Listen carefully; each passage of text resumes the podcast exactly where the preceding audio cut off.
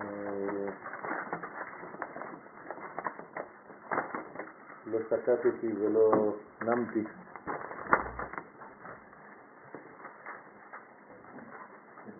יש תופעה שהולכת ומתגברת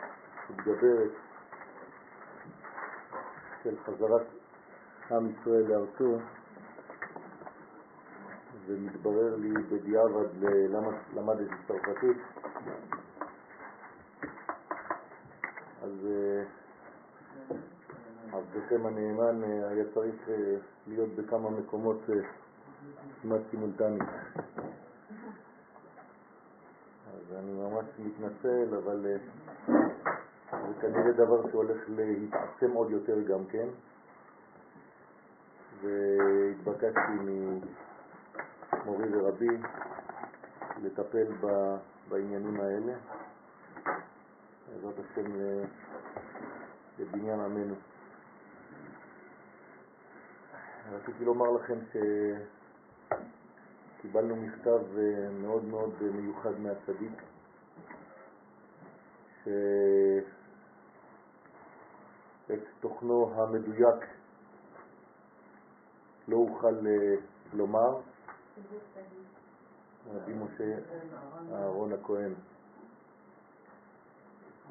אבל את הרוח אומר לכם, מכיוון שהוא ביקש ממני לומר זאת,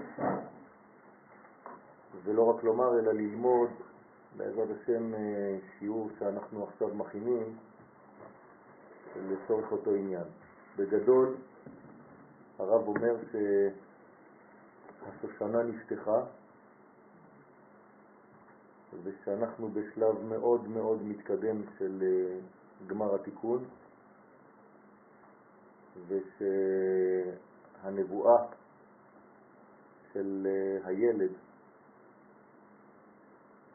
נחמן לפני 500 שנה שכתב נבואה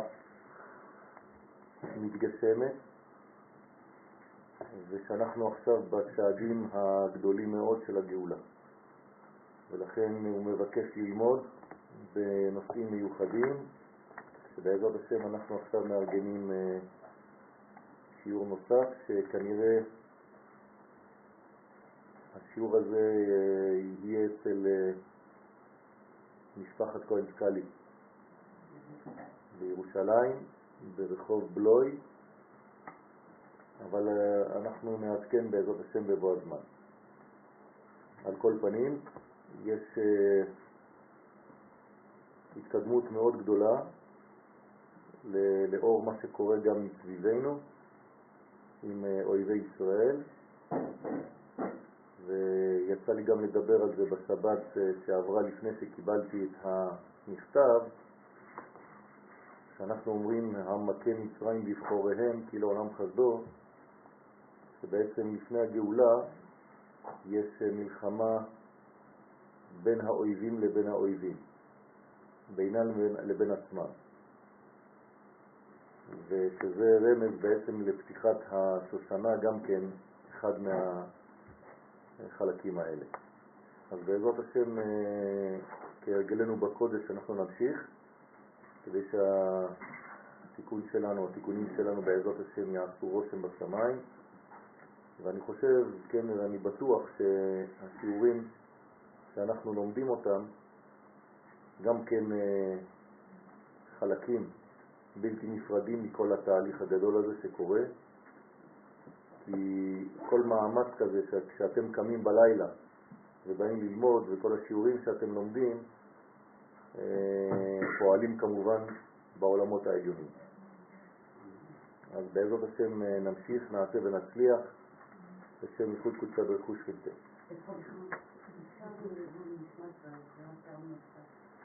השיעור יהיה לעילוי נשמת ג'רי יוסף בן לולה שרה. משה בן שרה. פרלה. רפואה שלמה. שמחה בת בינה. יהודה בן חצילה. לעילוי נשמת ישראל. שאלה בבקשה. אה, מישהו יכול אה, להזכיר לי איפה היינו בדף הזה? כן. היינו בדף פרק שלוש, בפרק השלישי. שלישי? איפה למעלה? היינו בפרק זה ממשיך, לדרוש. טוב, אז נתחיל משם ונמשיך לדרוש.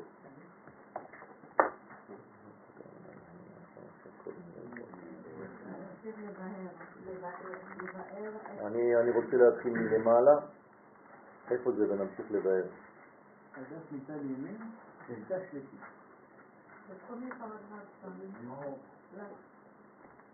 אה, חשבתי שאתם אומרים לי את עצמו. אוקיי. אנחנו אה, מדברים כאן על אה, שלבים שונים ואופנים שונים של אה, נבואה, שכל נביא מקבל בעצם את נבואתו מקומה אחרת, כאלה שמקבלים מגובה העיניים, כאלה שמקבלים מגובה האוזניים, כאלה שמקבלים מהאף, כאלה שמקדמים, מקבלים מהפנים, כאלה שמקבלים מהפה, כאלה שמקבלים מהצבא.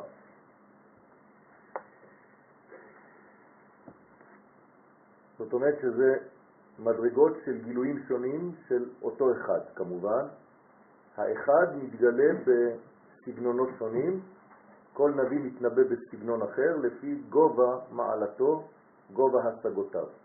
ולכן אין שני נביאים מתנבאים בסגנון אחד, כי כל אחד מקבל, וזה היופי ביהדות, שמכבדים בעצם גם את האיכות של הכלים, וזה לא אור שבא ונכנס בכוח, חודר בכוח, בלי לקחת בחשבון את היכולת לקבל.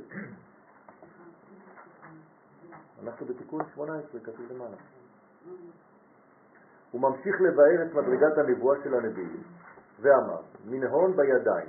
אנחנו יורדים קומה עכשיו, יש מן הנביאים שמקבלים את נבואתם מגובה הידיים. כלומר, כמובן שכל אלה ביטויים לקומות של ספירות, כן? זאת אומרת, למשל הידיים, מה זה ידיים? למדנו חסד וגבורה, נכון? אז הנה, יש נביאים שהשיגו נבואתם בידיים, שהם סוד חסד וגבורה. מנהון בקומה דאיהו גופה. יש מהם שהשיגו נבואתם בקומת הפרצוף שהוא הגוף, שהוא סוד התפארת. כל נביא יודע, דרך אגב, באיזו קומה הוא נמצא. זה גם חלק מהידע שהוא מקבל כשהוא מנבא ומתנבא. מנהון בשוקים. יש מהם שהשיגו נבואתם בשוקים, שהם סוד נצח והוד. כן, השוקיים, שהם העמודים שמעמידים את הנביא על הקרקע, יש נבואה שמגיעה משם. מנהון באות ברית, יש מהם שהשיגו נבואתם באות ברית שהוא סוד היסוד. בסוגריים, כאן לא נזכר השגה במלכות, מחמד שכל אלו המדרגות הם בה. זאת אומרת, המלכות כוללת את כולם, ומטבע הדברים לא צריך להזכיר את מי שקיבל מהמלכות, שהוא בעצם מקבל באופן כולל חלקים חלקים שונים של כולם. אנחנו ממשיכים, עכשיו זה היה בפנים, מכאן אנחנו יוצאים החוצה. מנהון בלבושים במלכה. יש מהם שהשיגו נבואתם רק בלבושי המלך, כלומר לא בספירות הפנימיות, אלא בספירות החיצוניות שהם כבר לבושים.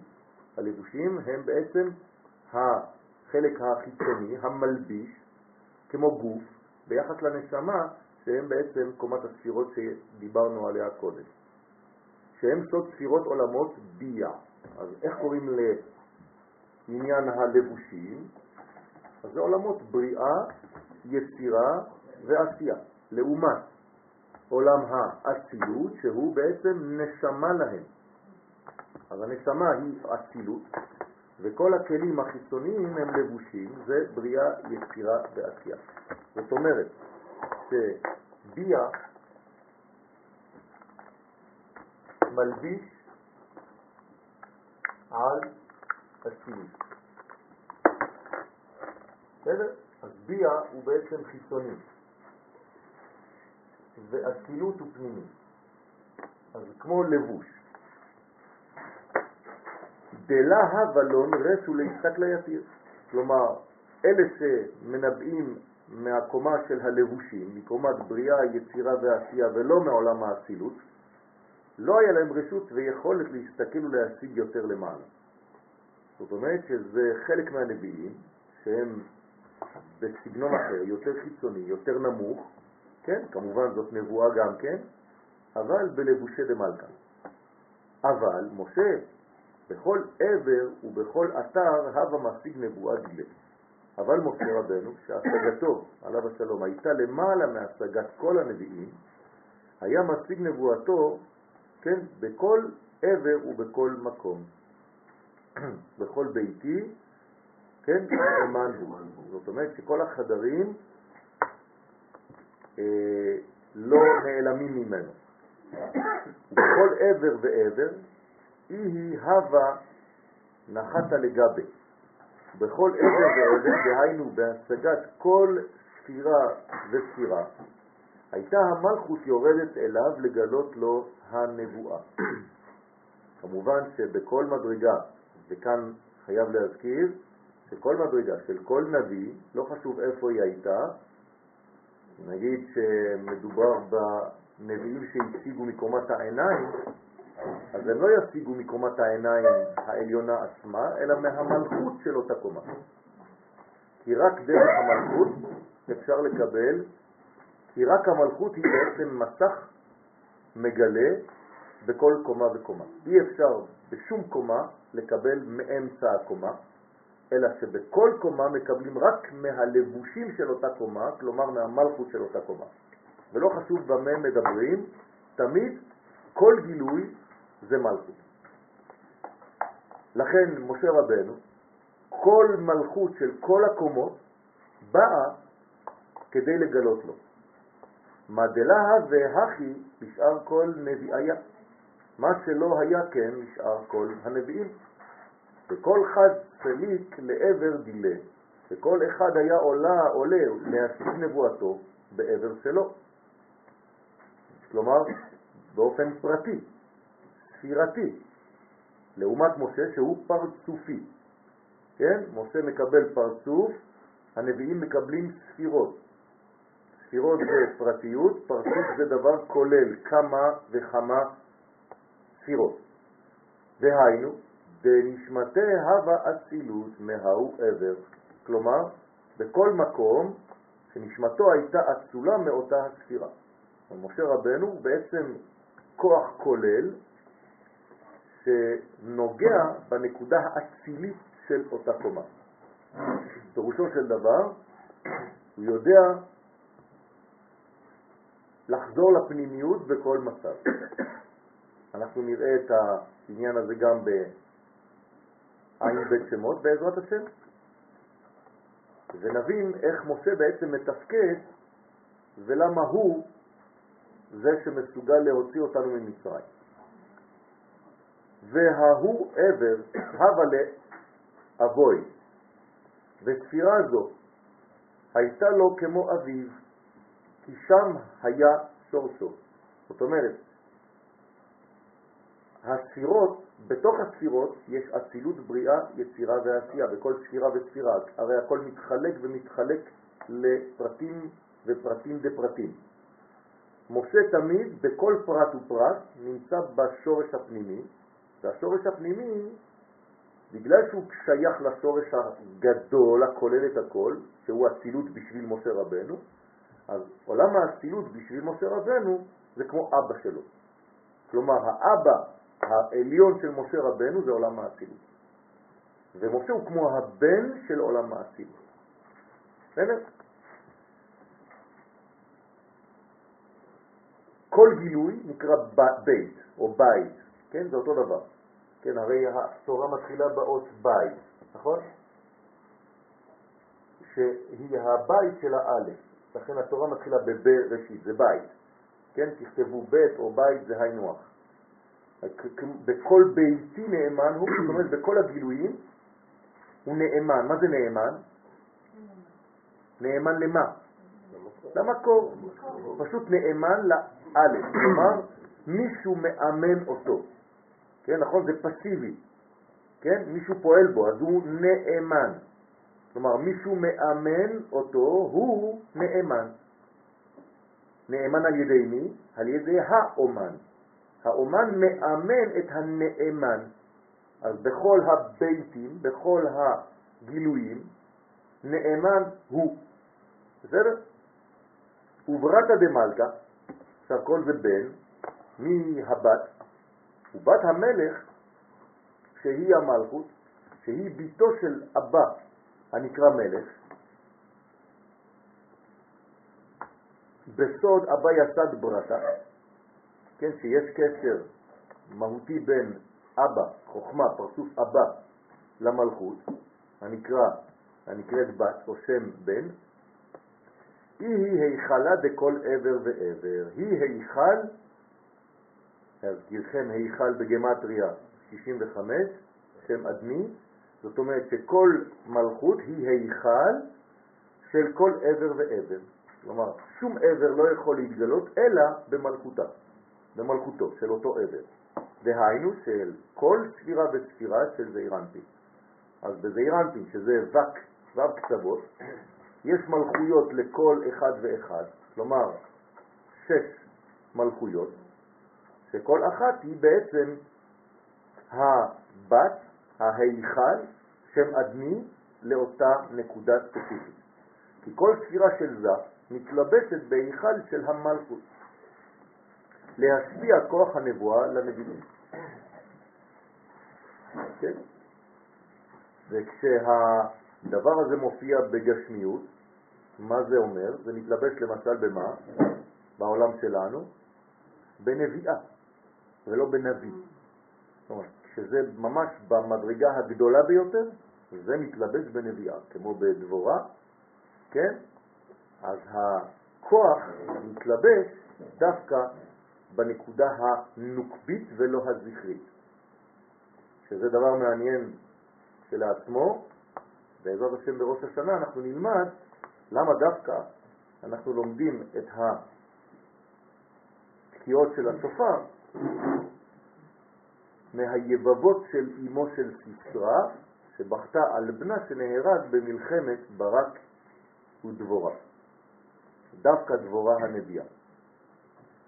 והיא מצווה דכל עבר ועבר, כי אף על פי שעסק התורה של הרמח מצוות עשה, תלויות ברמח איברי זה. כלומר, כשאנחנו מקיימים מצוות עשה, מצוות של קום עשה, הכל מעוגן ברמח, כן, 248, כן, מדרגות של זעירנטי. עם כל זה, קיום המצוות במעשה תלויות במלכות.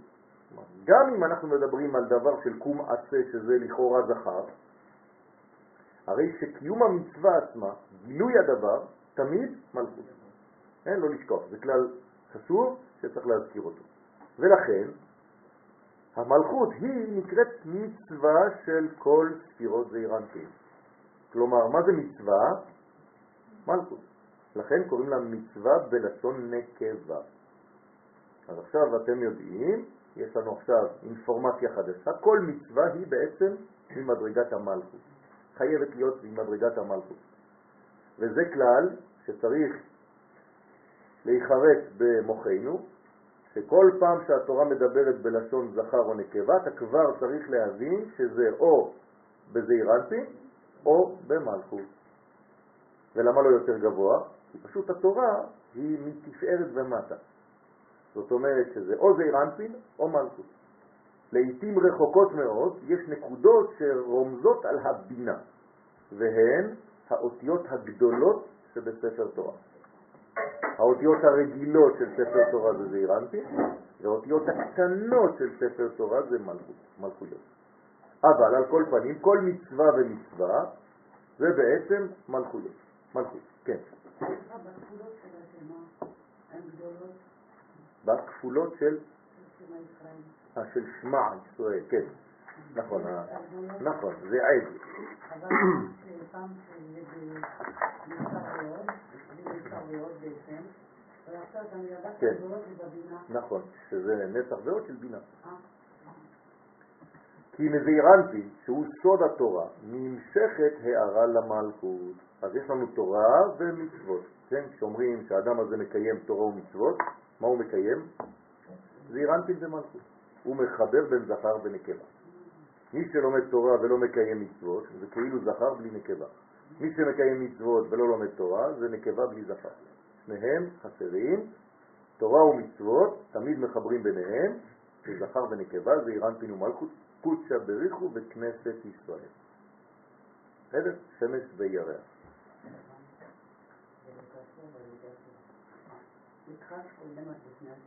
התחלת. התחלת? לא, אולי אני במלכות עכשיו, כן.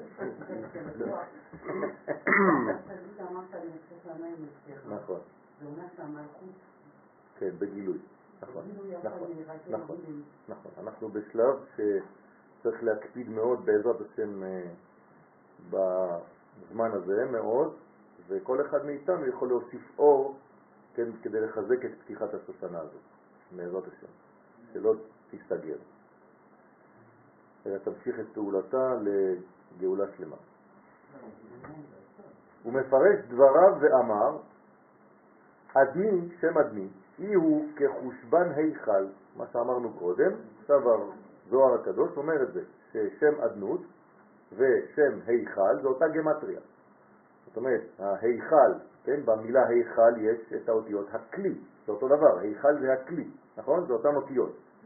כלומר, שם אדמי זה נרתיק, זה כלי, זה היכל, זה אותה גמטריה, כי השם אדמי הוא כמספר היכל שבמלכות, שהיא ההיכל לספירות זעירנטים. אז כל הספירות של זעירנטים, איפה הן מתגלות? רק בקומה האחרונה שנקראת מלכות. ובגינדה איתמר, ובשביל זה נאמר, אדוני שפתי תפתח, ופי יהי תהילתך. מה? עדין זה? זה רבים, זה כל הנקבות, כן. כן. זה, זה אדנות. אדנות זה, זה כאילו המדרגה השולטת על מישהו, נכון? אם אני מדבר על אדון, הוא אדון על מישהו. אז אם ניקח את הרובד האלוהי, כן? יש את העצמות, התברך, שאנחנו לא מדברים עליה, ויש את החלק שדומיננטי על בריאה. אז זה השם האחרון של העליון, שמתחיל את הראש לתחתונים. בסדר? אז אנחנו בעצם, המעבר שלנו, איפה הדלת בין העולם שלנו לבין העולם העליון? שם אדמי. לכן כל פעם שאני רוצה לעלות, אני חייב לפתוח. אדמי, שפתי תפתח. בסדר? כמו מצווה, כן. כל פעם שאומרים אה, המלכות של אה, דם, כן. הכוונה זה... מלכות כוללת, אחר, כוללת, כן. או שזה חלק מהיסוד. את שואלת שאלה שהיא בעצם אה, מובנת מאליה, כי את יודעת שהשורש של המלכות נמצא בזה. אז, אז נכון, אז אם זה בזה, זה המלכות של זה. כן, זה, לא זה? זה, היא שייכת לזעירנטין, אבל היא פרצות בפני עצמו. כן, אבל השורש שלה בזעירנטין, בעטרת היסוד שלו. בסדר? אז אדמי שפתי תפתח, שהם, שהשם אדמי, שהוא המלכות, תפתח את שעריה, כן, המלכות היא נקבה, נקבה פותחת את השערים, כן, מה זה שעריה, כן, את כל האפשרויות לשער, כלומר למדוד, כי המידה היא מידת הדין, נכון? שם אדמי, יש במילה אדנות שם דין. מה זה דין? דין זה יכולת למדוד, לתת שיעורים. כן, כשאני נותן שיעור, למה קוראים לזה שיעור? כי זה מתחיל בשעה כזאת ומסתיים בשעה כזאת, זה שיעור בזמן. זה שיעורים, שיעורים זה מידות בתורה. לכן, היא פותחת את שעריה, זה לא סתם מעברים שנקראים שערים, אלא היא פותחת את מידותיה, את שעריה. כן, משהו אחר, משהו אחר. השומרים של הנקבה, כן, הם בטלים לנקבה עצמה. בסדר? השומר הוא לא עולה בשם, הוא פשוט שומר על מדרגה חשובה. אז המדרגה החשובה היא החשובה, והשומר לא מסתכלים עליו אפילו, נכון? שהם סוד הפתחים, כתוב פה שפתחים, כן, זה הפתחים, סוד הפתחים, לעלות דרכה, כן, או השפתיים, כן, לעלות דרכם בספירות של זעיר אנפין. זאת אומרת שהפתחים, הפתח, כל השיעורים של המלכות, אין שער אחד, אלא הרבה שערים, וכל אחד עולה דרך שער אחר, כן, כמה שערים יש לה? י"ב, כן? לכן יש י"ב סגנונות של תפילה. כל שבט היה לו סגנון אחר להתפלל. לכן דרכה עולים לספירות של זעיר. כן? שמי זה זעיר לצורך העניין פה? איזה שם? שם הוויה, נכון? אז אדמי שפתיי תפתח, כן? ופי יגיד תהילתך, ברוך אתה י' כו' כלומר, התחלתי באדמי, שזה פתיחת השערים, ואני מגלה את המדרגה העליונה של זעיר אנפין שנקראת י' כו' אז י' כו' הנה, אי הוא בכל עבר ועבר. אז אני פותח בעצם את השער ואני מגלה את הפנימיות. הפנימיות זה י' כו' הלבוש זה שם אדנות. סליחה? מה זאת אומרת זה יוצא פה? זה לא פה. פה זה 85. כן. 91 זה צד א', זה משהו אחר. השם הוויה הוא אור הפנימי והנשמה השורה בכל ספירה וספירה של זעיר אנפין. אז כל פעם שמדברים על שם הוויה מדברים על פנימיות, על נשמה, וכל פעם שמדברים על שם אדמי מדברים על גוף, על פתח. לכן האישה היא כמו גוף של הגבר, אשתו כגופו. אז הגבר הוא נשמה לאישה, והאישה היא גוף לגבר. הגוף סובב, מלביש את הגבר שהוא נשמה. נמצא כי אדמי, כן, היכל, השם אדמי הוא היכל של כל ספירה של זעירנטי. וכן שם הוויה, י' כו' בכל עבר ועבר, השם הוויה שורה בכל ספירה של זעירנטי. נכון,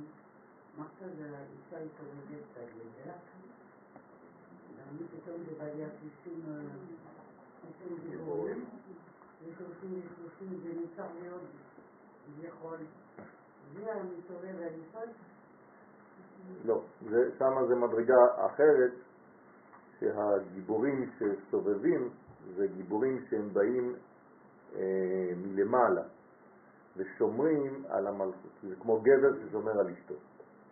בסדר? ואי היא נבואה בכל עבר ועבר. אז עכשיו כל העניין הזה, בעצם אנחנו מדברים על הנבואה של כל מדרגה ספציפית שעברנו עליהם, שהזוהר הקדוש מגלה לנו, מאיפה מקבלים את הנבואות שלנו, והיא הנבואה של כל ספירה של זעיר אנפין. מאותה מדרגה מקבלים נבואה. כלומר, מאותה מדרגה השם מנבא את הנביא. אתם מבינים שזה תמיד ממעלה למטה, נכון? השם הוא זה שמנבא את הנביא. מנבא, לא פרופטי, כן?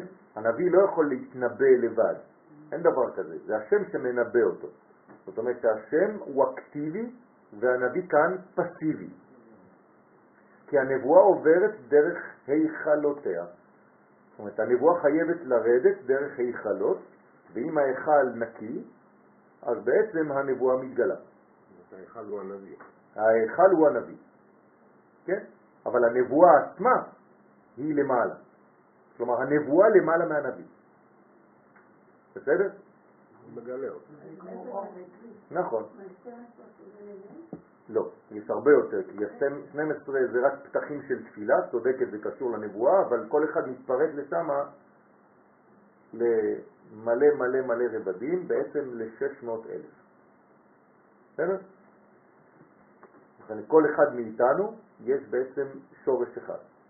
תגידו לי, אבל יש יותר מ-600 אלף יהודים בעולם? נכון, יש אה, שני מיליון ששייכים רק למדרגה. וכו' וכו'. המדרגות, הבסיס, המספר הבסיסי הוא 600,000, 60 ריבות.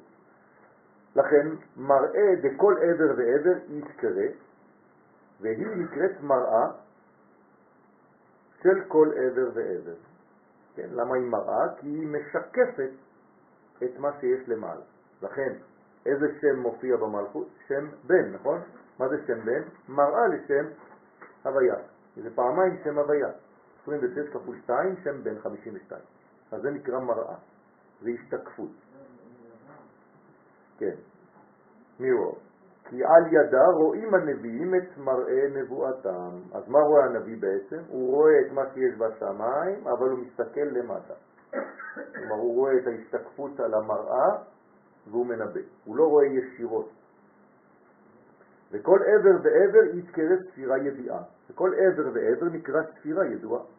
כן, כמו שאמרנו, דהיינו איברי הראש הם כתר, חוכמה, בינה, דעת, שתי ידיים הם חסד וגבורה, הגוף תפארת, כן, שתי שוקיים נצח והוד, והברית יסוד, ועטרת הברית מלכות. כלומר, כל האיברים שבגוף, מהראש ומהגוף עד הרגליים, זה בעצם נקודות של נבואה, נקודות שונות של נבואה. אז בעצם הידיים זה גם עשייה של נבואה? כן, לא זה נבואה, כן. בדיוק לפני שהגעת דיברנו על הנבואה של נביאים שמקבלים מהידיים. נכון. לכן כל אחד ואחד אה, אה, יש לו יסוד, שורש, ששם הוא קשור.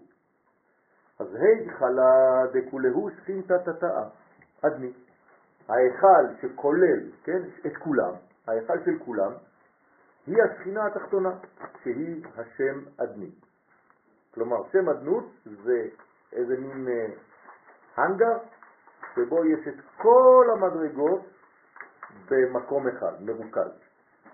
כי בה, במלכות הזאת, בשם אדמי, בהיכל הזה, משפיעות כל ספירות של זעיר אנפין השפעתם. אי אפשר שזעיר אנפין יגיע לעולם שלנו בלי לעבור דרך ההנגר הזה שנקרא מלכות, ההיכל הזה. אין דבר כזה, הכל עובר דרך המלכות. עכשיו אתם מבינים מה אנחנו עושים בראש השנה. בראש השנה, מה אנחנו עושים? מגדירים מחדש את המלכות שתהיה לשנה הבאה. לא מנקבים, אנחנו פשוט מגלים את המלכות הזאת עלינו. כלומר, אנחנו יודעים, מקבלים עלינו את העול הזה, את עול מלכותו יתברך עלינו.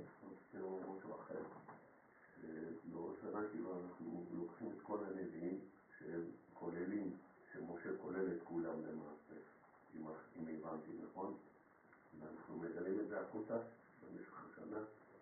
זה, לא שאנחנו, זה לא שאנחנו מנקזים את זה, הדבר הזה מתנקז לבד, זה, זה ראש השנה, אנחנו רק מתפללים ופועלים כדי שהיחס הזה יהיה בצבע יותר בהיר, יותר טוב, ולא בדינים.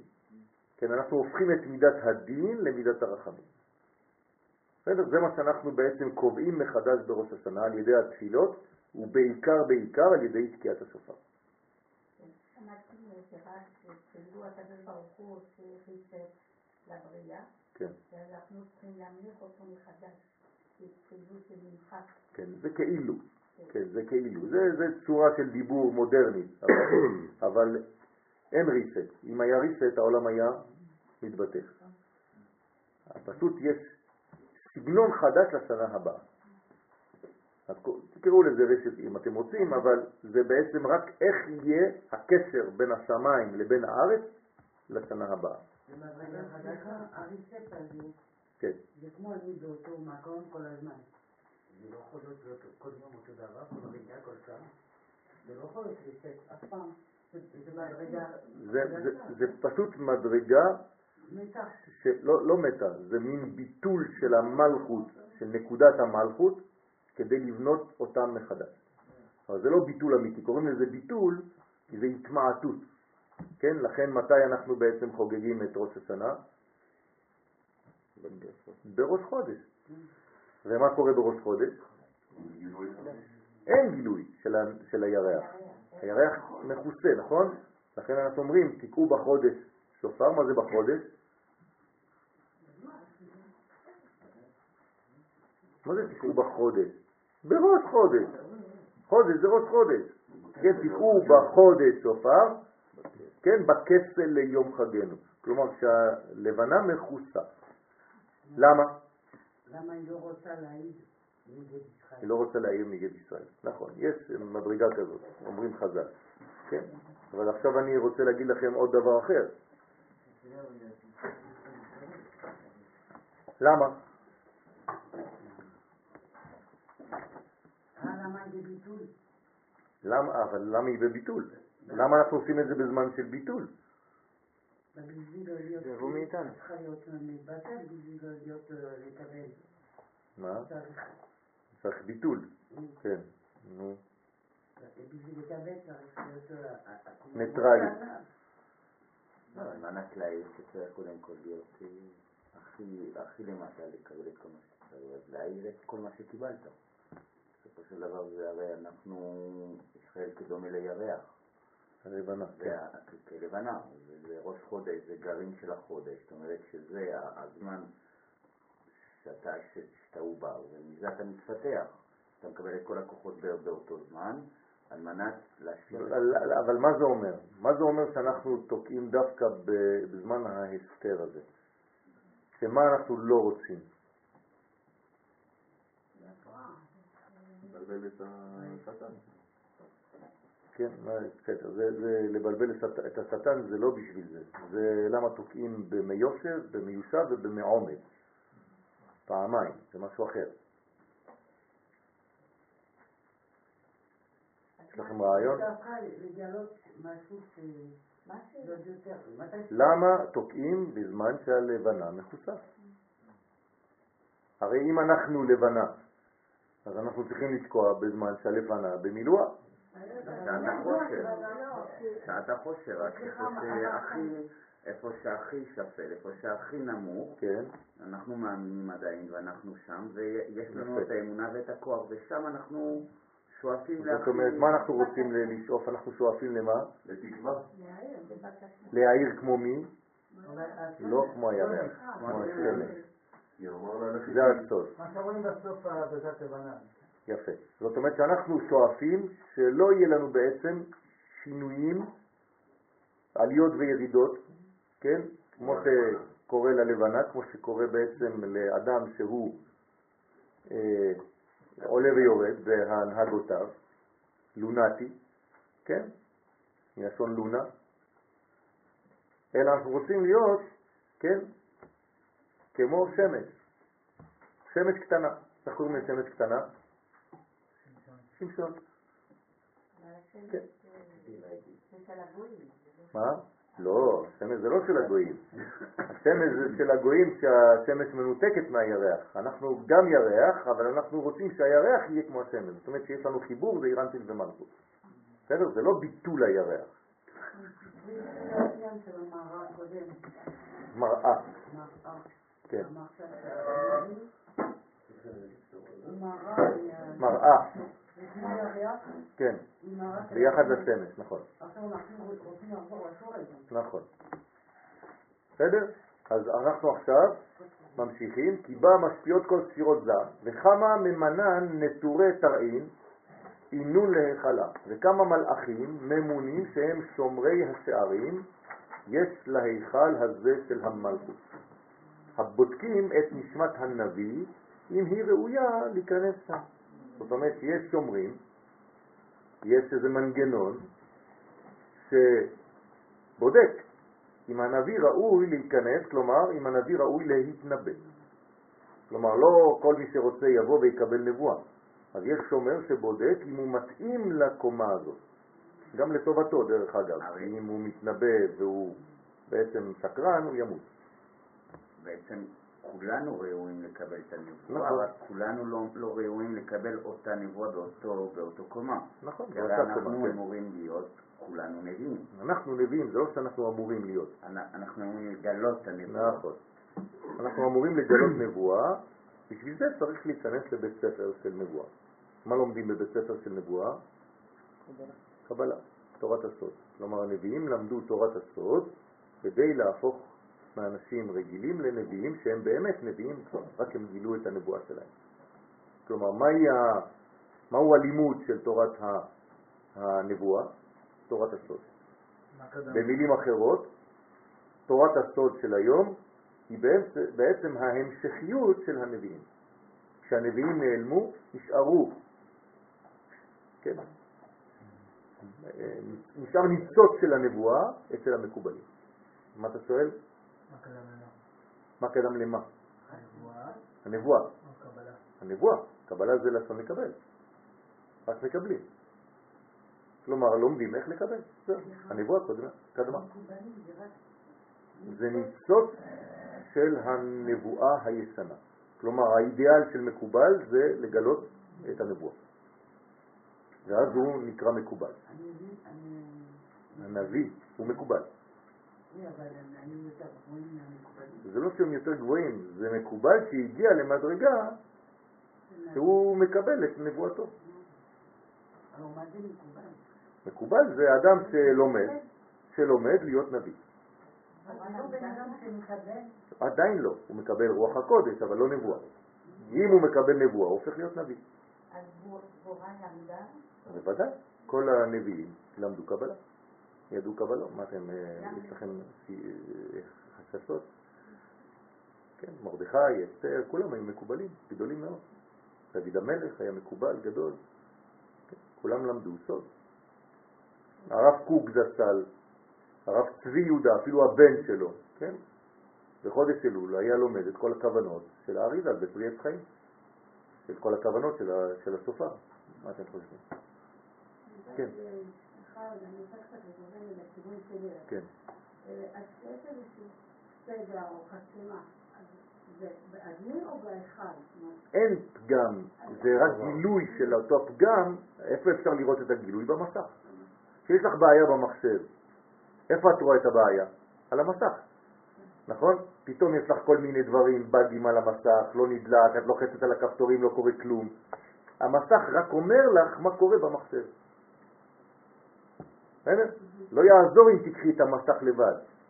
המסך זה רק פתח, אדני שפתיי תפתח, אבל אני רוצה לעלות פנימה, לראות מה יש בדיסק, בהארד דיסק, שזה שם הוויה. בסדר? אז אה, כשאת רואה פגם בגוף, או חיסרון בגוף, את צריכה לא לטפל בחיסרון עצמו, אלא למה האור לא מגיע למקום הזה. הם בודקים את נשמת הנביא, לא את הנביא. נכון. לכן, זה, זה נקרא הנביא, הנביא זה לא הגוף, כל אחד מאיתנו זה הנשמה שלו. כן. אז הנביא, אם הוא ראוי להיכנס שם, כלומר, מה זה להיכנס? להיות ראוי לאותו גובה. דלה יעלון תמן נביאיה אלא ברשות, שלא ייכנסו שם הנביאים אלא ברשות. כן? מה זה ברשות? ברשות מי? ברשות הקדוש ברוך הוא, שהוא שלח שומרים כדי להיכנס לשם. לכן, כשאומרים דבר תורה, אומרים ברשות. למה לא מתפרצים ככה? כי אם יש אה, לך אחד מרבותיך שמה, ואתה לא מבקש רשות, זה כאילו שהתפרצת, חז ושלום, וכל האומר דבר בפני רבו, מה קורה לו?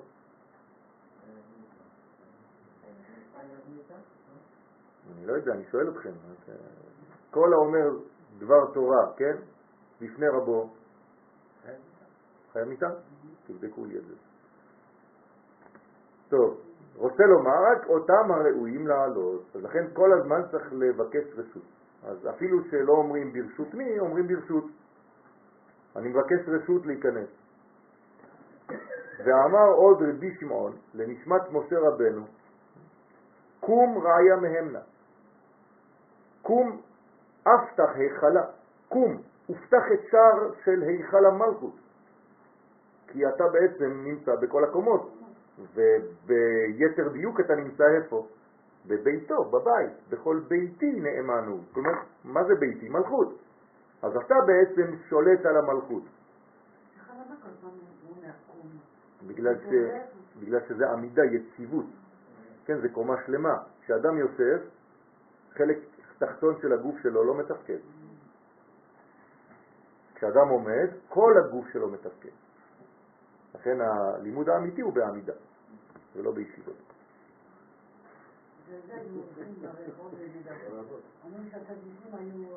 נכון, נכון. היום התעייפנו, אז כולם אה, הולכים לישיבה. היינו צריכים לומר, אני הולך לעמידה. כן, ככה היו עומדים לפני מאות שנים, בעמידה. דהה כמה מראה דנבואה, כי כמה בעלי נבואה ראויים לעלות ולקבל נבואה מן המלכות, ואינון דפקין לתרי דהיכלה, הם דופקים לשערי ההיכל. כלומר, ממש כמו בעולם שלנו, דוגמה, כשאתה רוצה להיכנס לאיזשהו מקום, מה אתה עושה? דופק. נו, ברגע שאתה דופק, מה אתה עושה? אתה פותח? חכה שיזמינו אותך. אה, כי אני מכיר מלא מלא אנשים שדופקים ולא מקבלים רשות. הם דופקים ונכנסים, אז למה אתה דופק? אתה דופק כדי להזמין את חוצפה, נכון? יש אנשים שדופקים ופותחים. אל תדפוק בכלל. לא, כי אתה מזהיר שאתה. אין דבר כזה, זה לא מזהיר. זה לא שלך, אסור לך להיכנס. אז יש מצב שהדודי דופק בסדר. או שאתה דופק ומחכה שיענו לך, או שאתה לא דופק ופותח מיד. זה סתם צביעות לעשות ככה ולהיכנס. לא, אין דבר כזה, אתה לא יכול להודיע. אתה נכנס לרשות של הבעל הבית, אסור לך להיכנס. כן.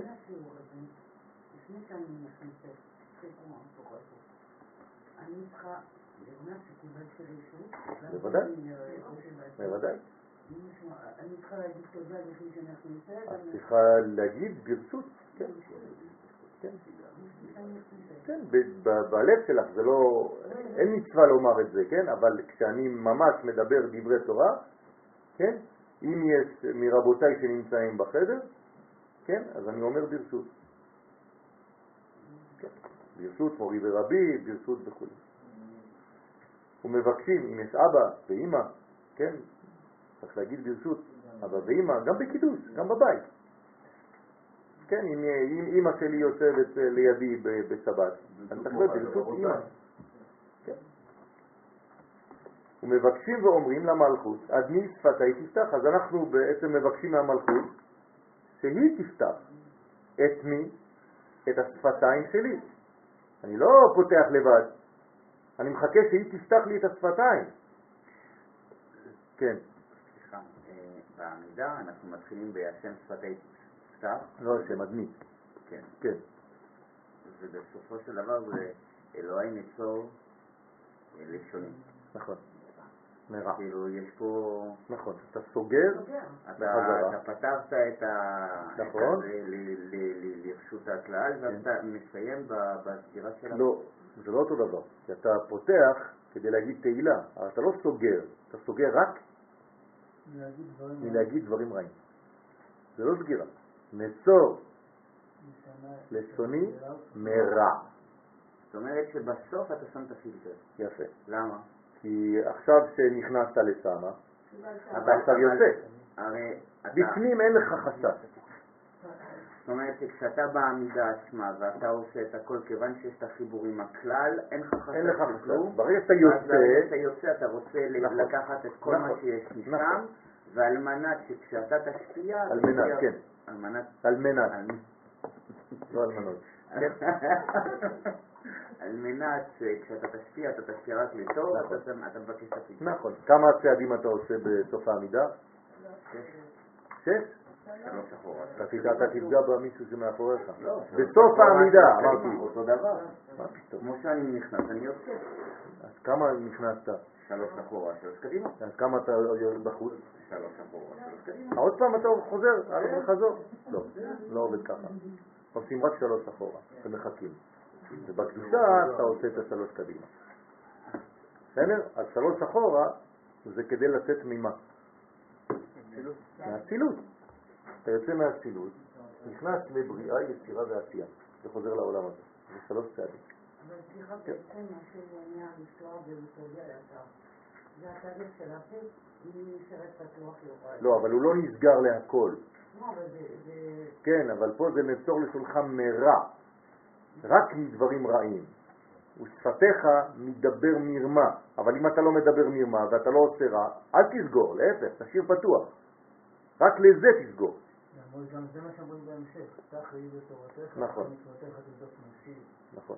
ל- לכל הדברים הטובים אסור שיהיה סגירה, צריך שיהיה פתח. לשאר הדברים צריך לסגור. ממשיך את האצילות להביע. כן, נכון. את האצילות ממשיכים להביע ולעולם הזה. היינו שתפתח את שערי היכליך, שנוכל להיכנס. ואי היא שתטמע לגביו, אבל המלכות היא סתומה בפניהם ואינה נפתחת. לכן קום לפתוח את שערי ההיכל. אז למי הוא מבקש? ממי הוא מבקש שיפתח?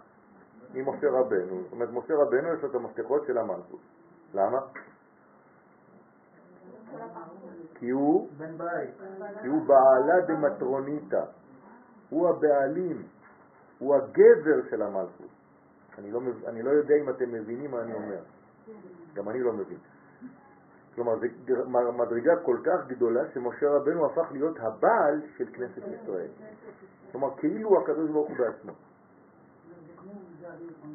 זעיר אנפין, בדיוק. משה רבנו זה זעיר אנפין, זה דוגמת זעיר אנפין. כי עד דאן... שתי מה? בעלים. מה? לא. זה, ה- אמרתי דמות, כן?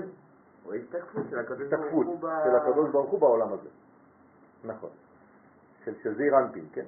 זה הלבוש, זה הדמות של זעיר אנפין בעולמנו. כי עד דאנט תתת תמן היא לה התפתחת.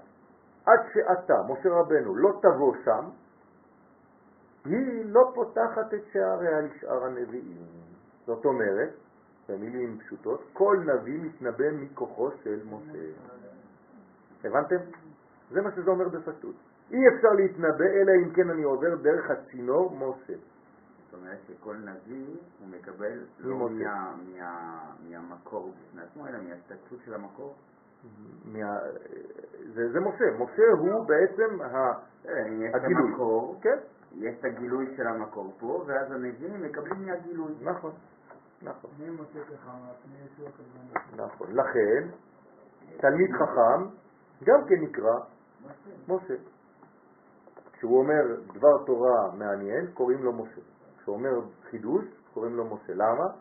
כי אפשר לומר שבאותו רגע הוא התחבר לנשמתו של משה כדי לגלות את החידוש הזה. ולכן אומרים כל מה שתלמיד ותיק עתיד לחדש, כבר נאמר למשה רבנו בהר סיני. מה זה אומר? שעכשיו רק הוא מקבל מהצינור משה. בסדר? מה? כן. זה כמו זיכרון, אז זה אין גילוי, אורגינל, אין אה, חידושים, הכל נאמר כבר. נכון, רק חוזרים למה שהיה. כמה זה בגמטריה משה?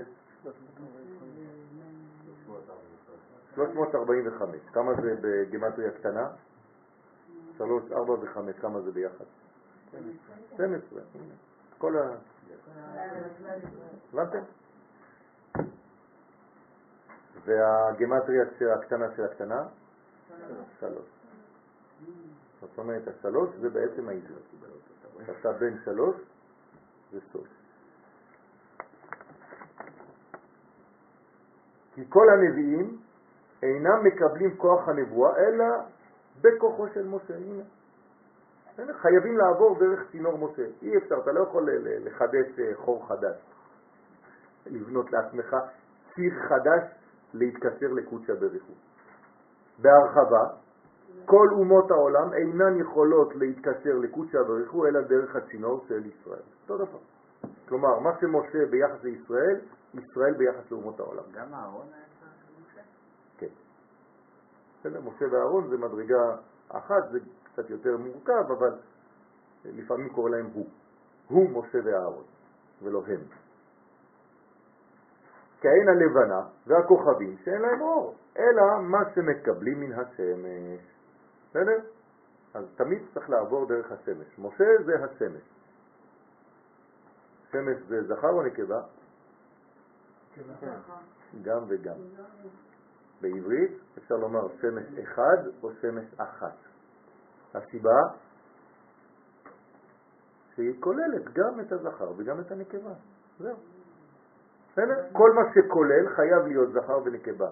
שבת זה זכר או נקבה? שניהם. אפשר לומר שבת אחד או שבת אחת. אותו דבר. בוודאי, היא מקבלת מג' ראשונות, זה כבר מדרגה עליונה. חוכמה, בינה ודעת. בסדר? אז המדרגות הכוללות תמיד הם זכר ונקבה. למעשה, אם אני מבין כאן, שהנביא הראשון לאחר משה זה יהושע, זה זה לא פשוט. כן, הוא קיבל הוא הראשון, כן, הוא הממשיך שלו, נכון, משה קיבל הוא שרה. נכון. כל מדרגה. נכון. אז כל המדרגות העליונות כוללות גם את המדרגות התחתונות, כן? למשל נפש, נפש זה זכר או נקבה? לא, נקבה. אבל מה למעלה מנפש? רוח. רוח זה זכר או נקבה? שניהם. אפשר לומר רוח אחד או רוח אחת. הבנתם? פשוט בעברית. כן? אולפן זה לימוד תורה. הוא מפרט. למלכה דהבו צריכים לעבדוי ועפר כסוי וממנן ושלטני ארעה למחזה עימה. משל, למלך שהיו צריכים לו עבדיו ושרי המדינה והממונים והמושלים על מחוזות ממדינת המלך. כל אחד היה צריך להתראות עם המלך. כלומר, אתה חייב לדעת שאתה חלק מהבניין, מהמלוכה, מהמלכות הזאת. אז מה עושים? מצטלמים עם המלך לפחות פעם אחת. אני מכיר אותו, אני, כל מה שאני שואב זה ממנו. איך אנחנו מתרגמים את זה להיום? האומר דבר בשם אומרו מביא גאולה לעולם. הבנתם? זאת אומרת, לא להיכנס למנגנון שכאילו אתה ממציא דברים, אלא לדעת מאיפה קיבלת את הדברים האלה, ולהודות בכך, אין זה בזה בושה. לפעמים חושבים שאם אני לא אומר ממי לקחתי את זה, אז יגידו וואי, איזה חכם הוא. זה לא נכון. גם אם תגיד מאיפה לקחת את זה, זה בסדר גמור. זה לא.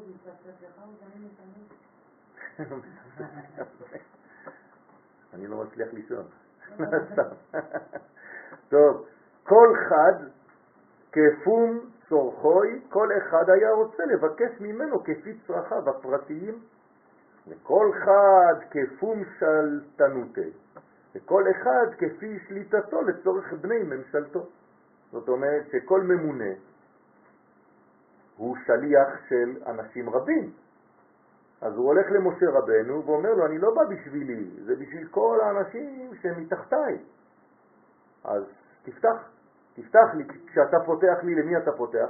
לכל האוכלוסייה הזאת. וכל אחד כפום עסקוי, וכל אחד כפי עסקיו על מה שהוא ממונה. זאת אומרת, אני ממונה על דברים מיוחדים, אז אני הולך למשה רבנו, מבקש משם את מה שמגיע לאותם אנשים שאני ממונה עליהם. כאלה. נכון. אה, אם אפשר, כמובן. זה, זה נשמות גם, זה נשמות מיוחדות, ש, ש, שיש להם סגולה מיוחדת לגלות את הכלל בפרט. אבל באמת זה מה שכל אחד מאיתנו צריך לעשות. כן? כמה שיותר. בסדר, אל תדאג. כל זה שייך למצווה, ולפני המצווה, אני מנסה להבין, אז לפני המצוות שבשר של המצוות, יש תורה. התורה והניצוצות. המצווה היא גילוי, היא צינור לגלות את מה שיש בתורה. והתורה היא מגלה מה שיש בחוכמה. בסדר? זאת אומרת שאנחנו בעצם דרך החוכמה נתנה תורה, התורה הולידה מצוות, ועל ידי האמצעי שנקרא מצוות אני מתחבר לתורה שמתחברת לחוכמה אלוהית. את החוכמה זה הנשמה והתורה זה הלימוד. כן, ביחס, ב, ב, ביחס ביניהם, כן. ואותו דבר בין, בין התורה למצוות, נכון. הנה פרט ג' מיני שררה, עבדים ושרים וממונים שהם, כן, ופירט, כן. והנה פרט ג' מיני שררה, כן, נתן לנו פה שלושה רבדים, עבדים, כן, שרים וממונים, שהם שלטוני ארץ, או שולטי ארץ, כן, כנגד ג' עולמות, בריאה, יצירה ועשייה. מה זה מיני שררה? שררה זה שלטון, כן? מלשון שרה. מה זה? אמרתי פשוט שכל הממונים האלה, עכשיו הזוהר פירט שלוש קומות, כל אחד כל אחד לפי בריאה, יצירה ועשייה. כלומר, מה זה בריאה? עבדים. מה זה יצירה? שרים, כן? וממונים, עשייה, שהם שלטוני ארץ.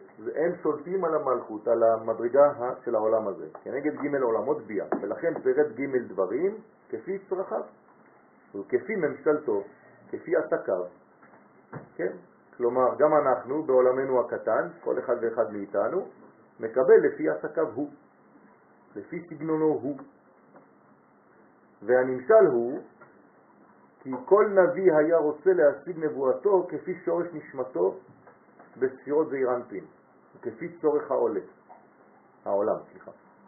זאת אומרת, כל אחד, כל נביא, רוצה להשיג את נבואתו לפי השורש, כלומר להיות, להיות, להיות אמיתי, לא להיות ראשון, כאילו להשיג את השני. אין לו, אין לו מי להשיג. כלומר, אין לו, אין לו תחרות עם מישהו אחר, אלא להיות הוא עצמו, זהו. בסדר? זה לא כל הקודם זוכה פה, לפי המקום שלו, נכון, צריך להיות אמיתי. כלומר, כשאתה אמיתי אתה מקבל בדיוק את מה שמגיע לך. אף אחד לא יגנוב ממך שום דבר. בסדר? מעבד מלכה, מה עשה המלך שהיה רוצה לכבד את המלכה? שבי כל הבידה במטרוניתה, מסר הכל בידה של המלכה, שהיא המלכות. כלומר, הוא נתן לה בעצם כרטיס לבן. ואמר כל מן דבעי למשאל שאלתוי, ואמר כי כל מי שרוצה לשאול שאלתו ולבקש בקשתו, גייסה למטרוניתא דאי בית דילי, דילי. יבוא למלכה שהיא הבית שלי, כן, דילי, כלומר הקדוש ברוך הוא מדבר, אל תבואו אליי ישירות, תעברו דרך המלכה. זה לומר שרק דרך המלכות הנקראת בית יקבל הנביא נבואתו. אי אפשר להגיע למלך, הולכים בעצם למלכה בשם המלך. כלומר, מבקשים בעצם מהמלך, אבל המלכה היא זו שבפועל נותנת ופותחת. נכון, בדיוק. נכון, נכון. כן. אני אקרא לכם מה שכתב לי מורי ורבי היום בלילה, כדי שתבינו בדיוק על מה אנחנו מדברים. כן, הרב צוקרמן.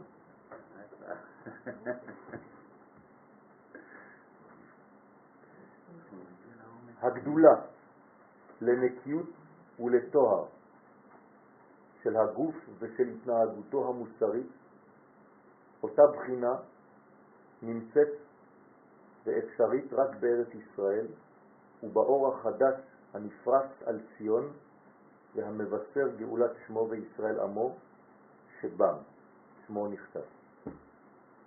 זאת אומרת, רק דרך השיעור הזה אפשר לגלות את האור האלוהי, כן, על עם ישראל, במקום המדויק, בכלים המיוחדים ובזמן הנכון לנפש הנכונה. אי אפשר ל- לרמות פה, בסדר? בברכה, ביהושע. נכון, נכון. לא בבושקה. מה דרושקה? בבושקה זה אבא. כשאתה אומר שיעור זה גם בבא. במידה וגם במסגרת. נכון. מה טרושקה? נכון.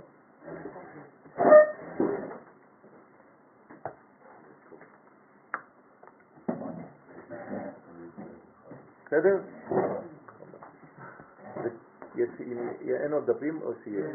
תעבירו לו, בבקשה.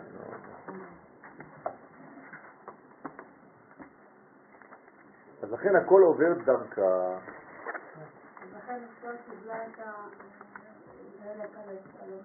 אסתר היא בעצם הדמות הזאת, שמגלה את המדרגה הזאת באמצע.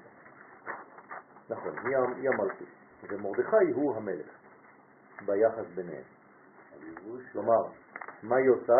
היא אומרת למלך הקדוש ברוך הוא בשם מרדכי. מכאן אנחנו לומדים כל האומר דבר בשם אומרו. דרך אגב, מה הפסוק הזה? ואז מה זה הביא שם? גאולה. לכן כל האומר דבר בשם אומרו מביא גאולה, למדנו את זה ממגילת אסתר. נכון. אז לכן יבוא למלכה שהיא הבית שלי ורק דרכה יקבל. הוא מפרש כי בית, כן, אותיות בת י' זה הבת של י' זה הבית. בסדר? בת י'. היינו המלכות שהיא בת לחוכמה, שהיא יוד בהוויה. כמו שכתוב במשלי, בחוכמה יבנה בית. זאת אומרת, החוכמה היא זו שבונה את הבית. כלומר, החוכמה היא היוד, והיא בונה בעצם את הבת, הבת התחתונה. היכל דילי, אז הקדוש ברוך הוא קורא למלכות הזאת, ההיכל שלי, והיא ההיכל שלי שבה אני מתגלה, או דרכה אני מתגלה, בתוכה אני מתגלה. והי אי הוא, וזהו שכתוב, אל יתהלל. מה ההמשך? אה? אל יתהלל המתהלל. רק שנייה, עוד לא סיימתי את הפסוק. אל יתהלל. לא, לא, זה לא הפסוק. לא בסדר, אוקיי. זה בתחילת התיקון. אל יתהלל. אל יתהלל בזאת. לא. מה? לא. אל יתהלל וגומר. בוודאי. מה זה וגומר? לא. לא. אל יתהלל חכם בחוכמתו, ואל יתהלל גיבור וגבורתו, ואל יתהלל וכו' וכו', כי אם בזאת יתהלל המתהלל, השכל וידוע אותי. כן? כלומר, במה אפשר להתהלל? במה אפשר להגיד, כן, אני מתהלל במה? רק בדבר אחד. לא, בהשכל וידוע אותי נאום השם. כן, זה ההמשך, נאום השם. זאת אומרת, רק בדבר אחד אפשר להתהלל, בהכרת השם. לא, אתה אומר, אתה אומרת בו. אני לא מתהלל בו, אני מתהלל בהכרה שלי בו. כי זה התהללות, נכון? נכון, זה המלכות. נכון, זאת אומרת בגילוי.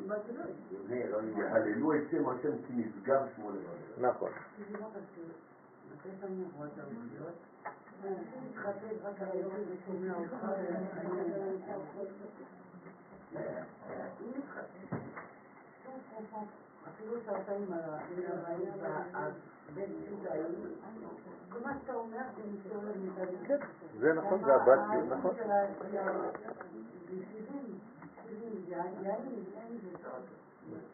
זה גם הבית העשייה. נכון. נכון, נכון, נכון.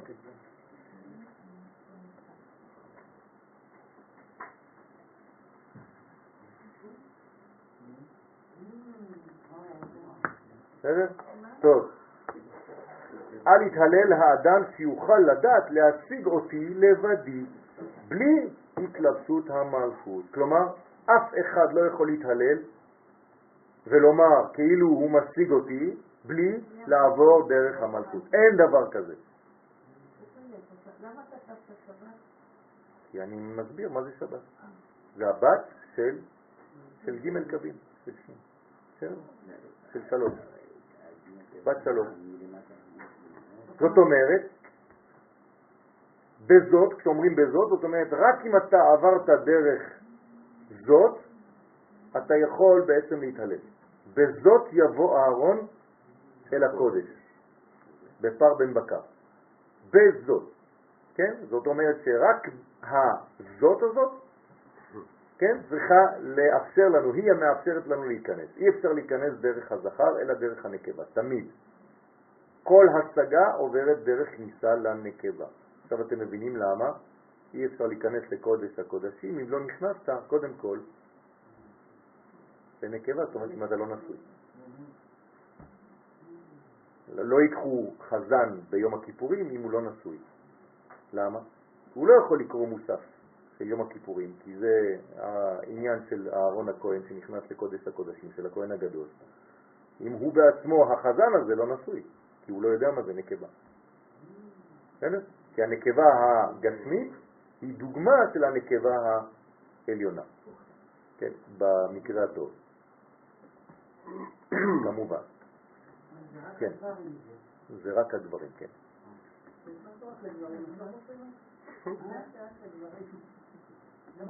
תאמיני לי שזה, לא פשוט להיות חזן. לא, אני לא מדברת על זה, אז על מה? אה, רק. המצווה היא לגבר, כן. אה. אוקיי. כי אם בזאת, רק דרך המלכות הנקראת זאת. זאת אומרת, גבר בלי אישה, קשה לו להיכנס בעצם לרבדים הפנימיים, כן? שהיא המטרוניתה. הוא ממשיך ואומר, בההוא זימנה, בזמן שיבוא ראיה מאמנה לפתוח את שערי ההיכל של המלכות, כלומר, עכשיו רבי שמעון בר יוחאי עליו השלום הזמין את משה, אמר לו קום, תפתח לנו את השערים.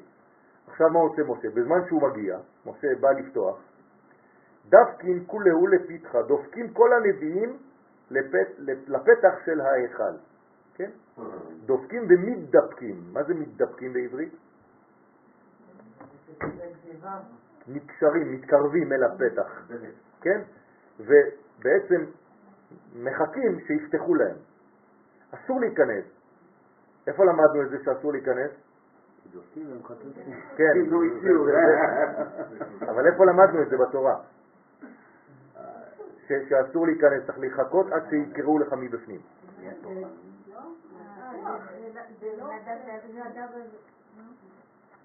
אהרון, אהרון, בשבעת ימי המילואים, כתוב שהוא נמצא פתח האוהל והוא מחכה.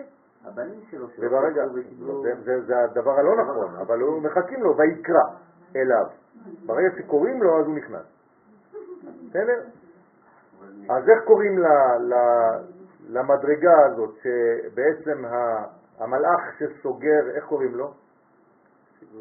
סגרון. בסדר? סגרון.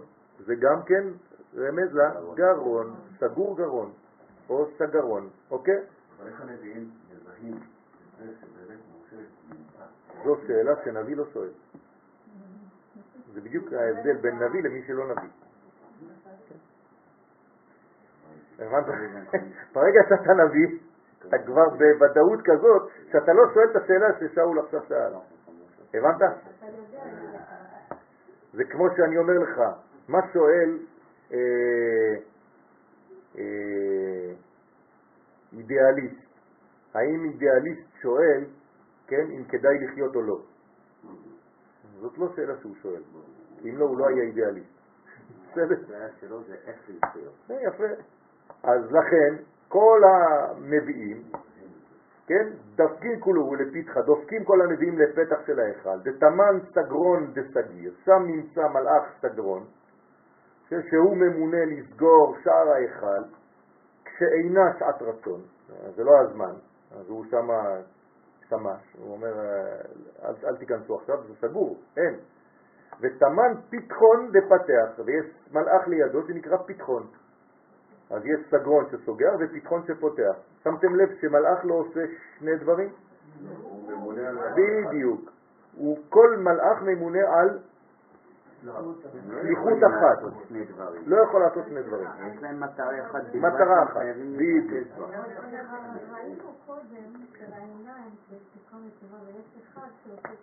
לא, לא. אחד פותח ואחד סוגר. אין שניים. אין. תבדקי ותראי ותגידי לי איפה. כן. בוודאי שיש סכנות, בכל מעבר יש סכנה. ושם נמצא מלאך פתחון, שהוא ממונה לפתוח שערי ההיכל, כשיש שעת רצון לפתוח. אז אחד, כל העניין שלו זה לסגור, והשני, כל העניין שלו זה לפתוח. כן? מה הסכנה בדיוק? הסכנה, פשוט להיכנס למדרגה שהיא לא של האדם. גם אם לא ייתנו לו רשות, אבל ברגע שהוא יתקרב למקום הזה, כן, כל הקרב יומת. זה כמו הר סיני, אסור להיכנס להר. אסור להתקרב להר.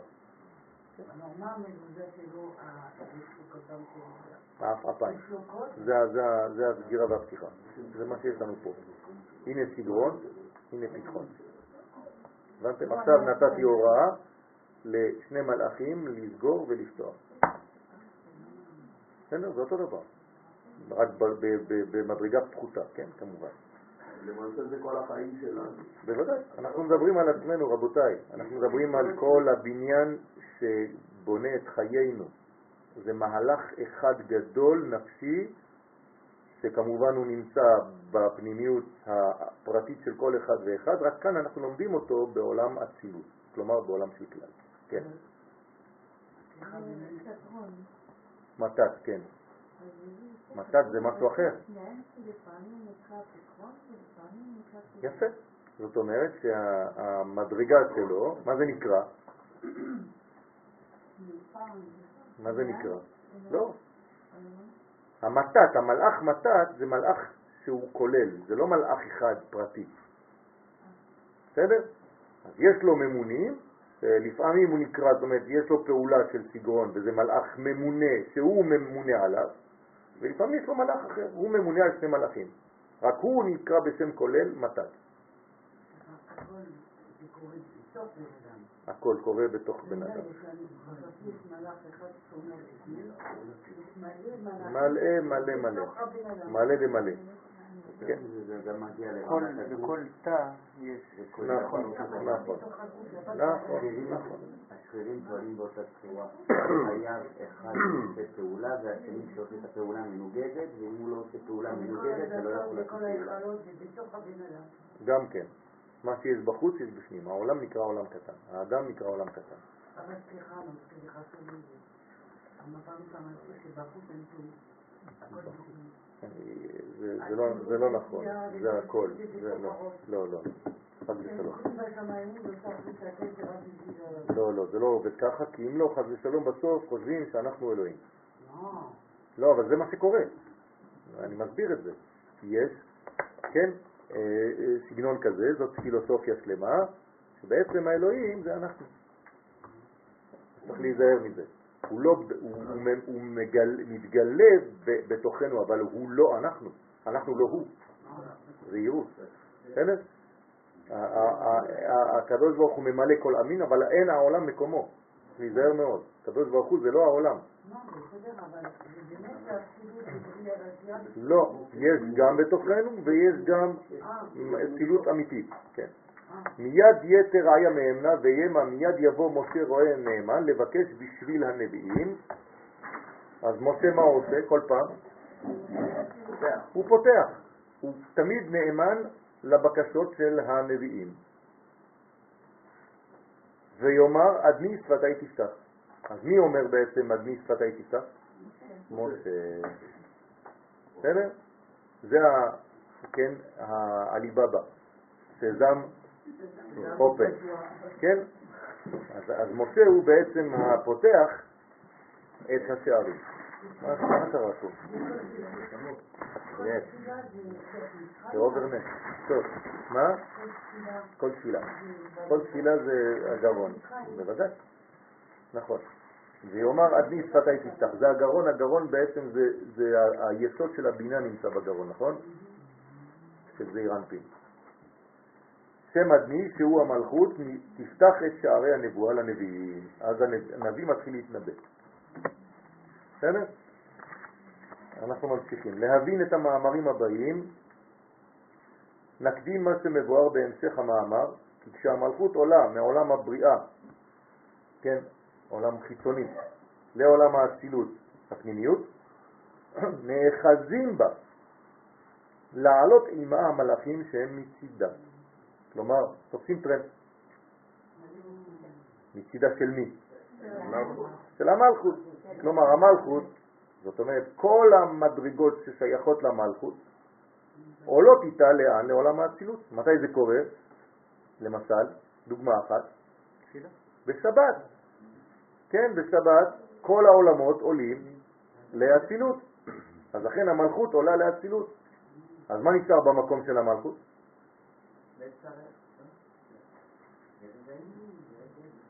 אבל מה קורה? אם המלכות עולה ונכנסת לעולם האצילות, המקום שהיא פינתה, לא, לא, יש רווח, זה נקרא תחום שבת. הבנתם שאסור לצאת ממנו, ולכן תחום שבת זה אלפיים אמה. זאת אומרת שהמלכות עולה לאצילות, היא משאירה רווח בינה לבין העולמות החיצוניים. לכן בן אדם בהלכה אסור לנו לצאת מהמקום, מהכפר, יותר מקילומטר. אלא אם כן כן זה, לא הסיום. בסדר? בכניסה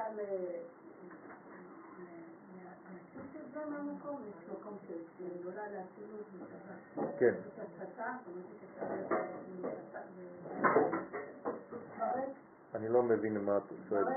כן. לא, זה שבת, אי אפשר. אי אפשר. רק אתה אסור לך לצאת. אבל שום כוח זר לא יכול להיכנס. כי זה שבת. שבת זה שמירה גדולה מאוד. בסדר? זה קדושה גדולה מאוד. מתי זה קורה? מתי אנחנו מכוונים את זה? במקווה.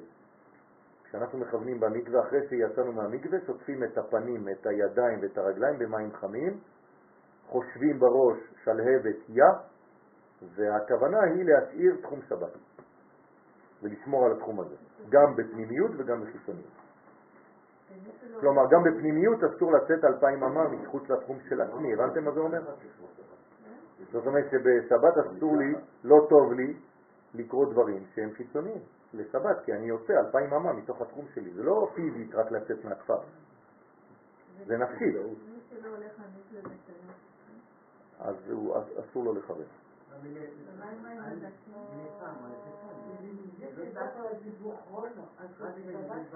נכון, נכון. סליחה, דיבור כן, קול בשבת, נכון. מה- עם בריאה בזמן של שבת? מה, היא לא... מה? לא במשחק? לא, אצילות. זהו, אין בריאה בשבת, אין יצירה ואין עשייה. הכל אצילות. כל העולמות עלו לאצילות ויש תחום. אז איך ממה הם חיים?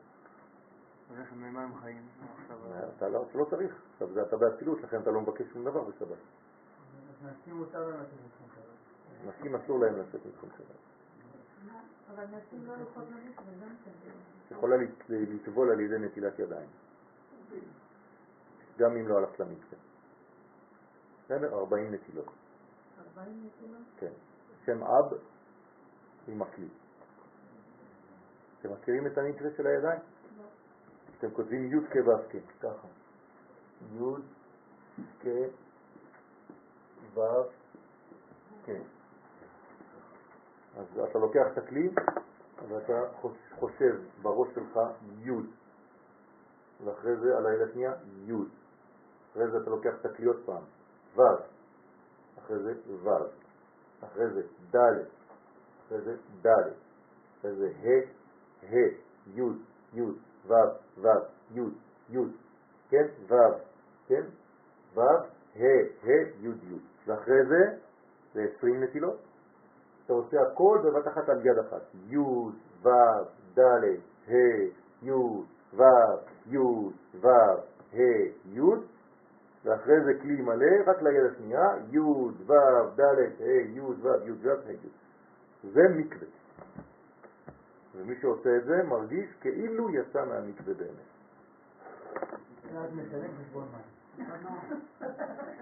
בסדר? זה נקרא מקווה ורבי חיים ויטל אומר שזה בזמנים שאדם אה. לא יכול ללכת, או שיש לו איזה מחלה, או שהוא לא מרגיש טוב, או שלא יודע מה, שאימא שלו אמרה לו לא ללכת, כן, אז, אז, אז הוא עושה מקווה כזה. אני אומר אימא שלו אמרה לו לא ללכת, כי זה מה שהיה קורה לאריזל. לאריזל היה שבר, כן, הרניה, כן? קילה. ואימא שלו אמרה לו לא ללכת למקווה בזמנים מיוחדים, בשביל זה, כי זה כואב כשנכנסים למים קרים, אז הוא היה מקשיב לאימא שלו. זה מקווה לשבת? כן, כל, לכל דבר, כל יום. כל יום. כל יום אפשר לעשות את זה. בסדר?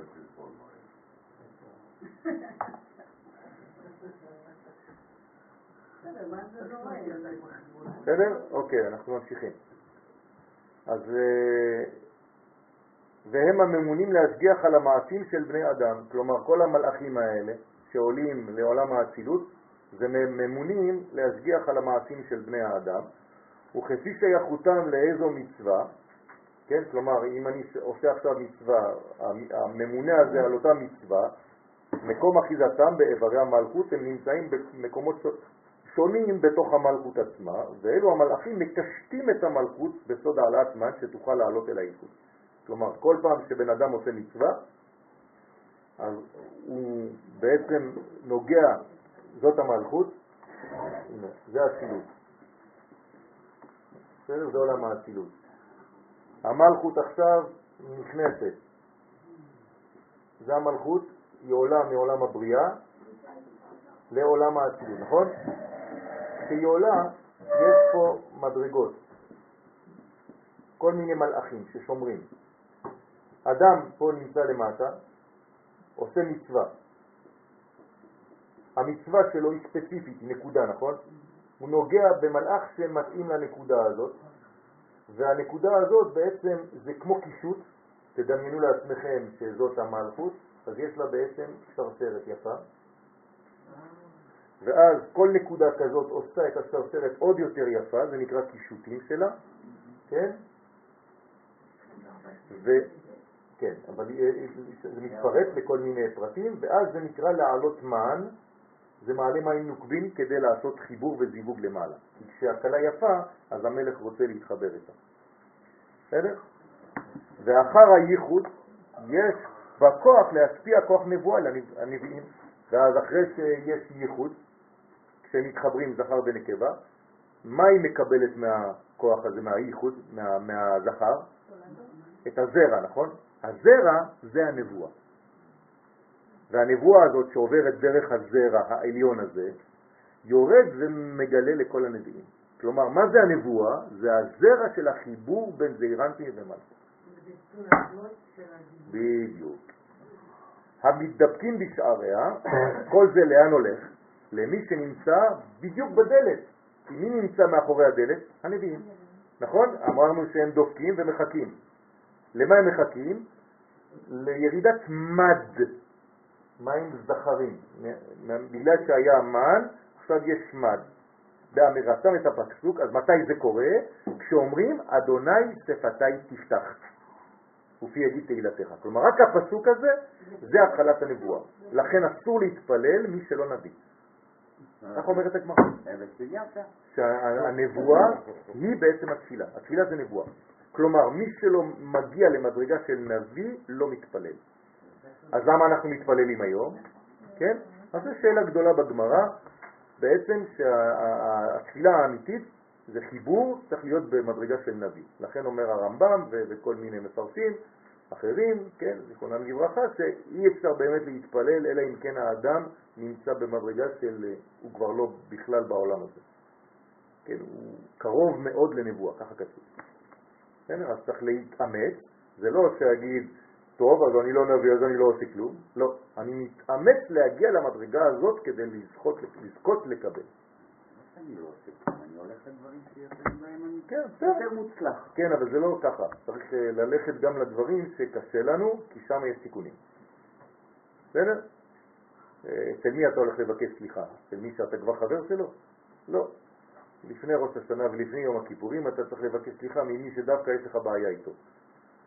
אז זאת, זה העניין. גם הגישה שלנו לחיים זה לא ללכת תמיד איפה שקל לי, אלא להתאמץ גם להוסיף, להרחיב את הכלים שלי וללכת גם למדרגות שבדרך כלל קשה לי איתן. בעצם כשאמרת שהנבואה היא זרע. כן. זה אומר... אמרתי שזה דוגמה, כן? לא להיזהר בדברים, כן? אה, אוקיי. דוגמה של זרע עליון, כן. נו, אז מה, תשאל את השאלה, לא חשוב. לא, לא. אמרתי, כאילו, עשיתי השוואה לזרע לבטלה, זה כן, אומר ושלום, נכון. שבסופו של דבר זה שני דברים, זה או שהנביא לא מוכן להעביר את הנבואה, או שהוא לא הכין את הכלי על מנת לקבל את הנבואה. נכון, נכון. וכשהנביאים... סליחה, כן. זה יכול להיות שהוא יתאבד הנבואה, וזה כמו שהוא אומר, הוא לא מסוגל להעביר אותה. לא, אם הוא לא מסוגל הוא לא יקבל. הוא מסוגל, אבל הוא לא רוצה. אם הוא כובש נבואתו, זה אומר שהוא בעצם קיבל ולא רוצה להיכנס להיריון מזה ולהעביר. כלומר זה לקבל על מנת לקבל, חס ושלום, זה נזק. אמרתי לכם באחד מהשיעורים שאדם שלומד תורה ולא מלמד, לא חשוב גם אם הוא לא מלמד בשיעור, אבל בתחום שלו, אם הוא לא מעביר את זה, מה קורה לו? הוא מתפוצץ מבפנים. לכן צריך להיזהר מאוד מזה. שהתנאי לקבל זה להעביר את זה. אבל אתה לא חייב לשבת עם חבורה. מדי פעם במקצוע שלך, בעבודה שלך, אתה יכול להעביר את זה לאנשים. אתה מעביר את זה בצורה של העבודה שלך, כאילו ב... בקטנה, אתה מעביר את זה, אבל אתה מעביר משהו, אתה פותח את עצמך, ואז אתה מקבל עוד. כן, אנשים רעבים היום. כולם רעבים. לא, או במילים אחרות, אם אין אה, אם אין כלי. יש, יש אוזניים, מלא היום. היום יש מלא אוזניים. מלא אוזניים. זה מה שאומר הנביא. לא רעב ללחם ולא צמא למים, כי אם לשמוע דבר השם. אז תגיד לו. היום אנחנו בתקופה הזאת, כולם צמאים. כן. אז הוא יתקבל נכון, בסדר, אבל יש לו מנגנון קטן מצומצם, בסדר? לכן, וכשהנביאים מתפללים עד אחר ברכת שים שלום, תשימו לב, זה ברכת, זה, זה, זה הנבואה, כל זה זה נבואה, זה נקרא עמידה, עמידה זה נבואה. לכן, כשהנביאים מתפללים עד אחר ברכת שים שלום, ששם נעשה ייחוד זון, שם זה הייחוד, אזי הם מקבלים את בקשתם משפע המד שקיבלה המלכות בעת הייחוד. זאת אומרת, כשאומרים אדוני שפתי תפתח ופי יגיד תהילתך, זה כל המנגנון הזה שמתחיל לעלות, מתי הוא חוזר? בשים שלום. אז בשים שלום צריך לכוון, גם אנחנו הקטנים, שאנחנו מקבלים עכשיו ממה שהקדוש ברוך הוא רוצה להעביר אלינו. במרכאות נבואה בר- ברמה שלנו. אז בשים שלום זה לא סתם לכוון שעכשיו יש ייחוד, שעכשיו מהייחוד הזה מד מוריד אלינו השגות חדשות בתורה ובחוכמה. בסדר? זה מה שצריך לכוון. וכל פעם שמתפללים, כל פעם. כל פעם זה אותן כוונות, נכון, במדרגה חדשה. כי כל שעה, כל העולם משתנה. וגם אני משתנה, הכל משתנה. כן? אתם יודעים שהתאים שלנו מתחדשים לחלוטין כל שש שנים. שש. כל שש שנים, הכל מתחדש. אנחנו בכלל לא, לא אותו בן אדם. כן. כן, שהיא אמרה ריסט, כן, זה לא יכול להיות ריסט. כן, כן. נכון. אבל זה, זה, הכל הולך, כן, זה נקרא נשל. כל שבע שנים, כל השלט של המלך. אז הנה, כל שבע שנים גם השלד, כן, העצמות מתחדש לגמרי. כן, כל העצמות מתחדשות, כל שבע שנים. לא השיניים? גם השיניים. הכוח הפנימי שבהם, זה לא שמורידים לך את העצמות והם חוזרים. לא, לא, לא, העצמות יש שלט כל שבע שנים, כן. זה שלט חדש לחלוטין. נכון, אבל זה לא שנעלם אחד והשני בא. לא, זה לוקח... זה מתבנה, נכון, זה בונה, נכון, כן. של התחדשות של הכל. התחדשות של הכל. נכון. ודע שמה שמבואר במאמר הבא, כי השפתיים שורשם בנצח והוד, נכון? אז עכשיו זה יהיה השלב הבא, במאמר הבא. זאת אומרת שסיימנו פה מאמר, כן? בו סיימנו מאמר. בתוך התיקון יש מאמרים שונים. אמרתי לכם ואני מזכיר לכם, כל מאמר כזה זה שנה אחת של גמרא. כן? כאילו למדתם עכשיו שנה של גמרא, עוד, עוד שנה, עוד שנה. בסדר? עכשיו, עכשיו אנחנו מתחילים מאמר חדש בתוך תיקון 18. ודע שמה שמבואר במאמר הבא, כי השפתיים שורשם בנצח ועוד, והם נרמזים בניקוד שווה. מה זה ניקוד שווה?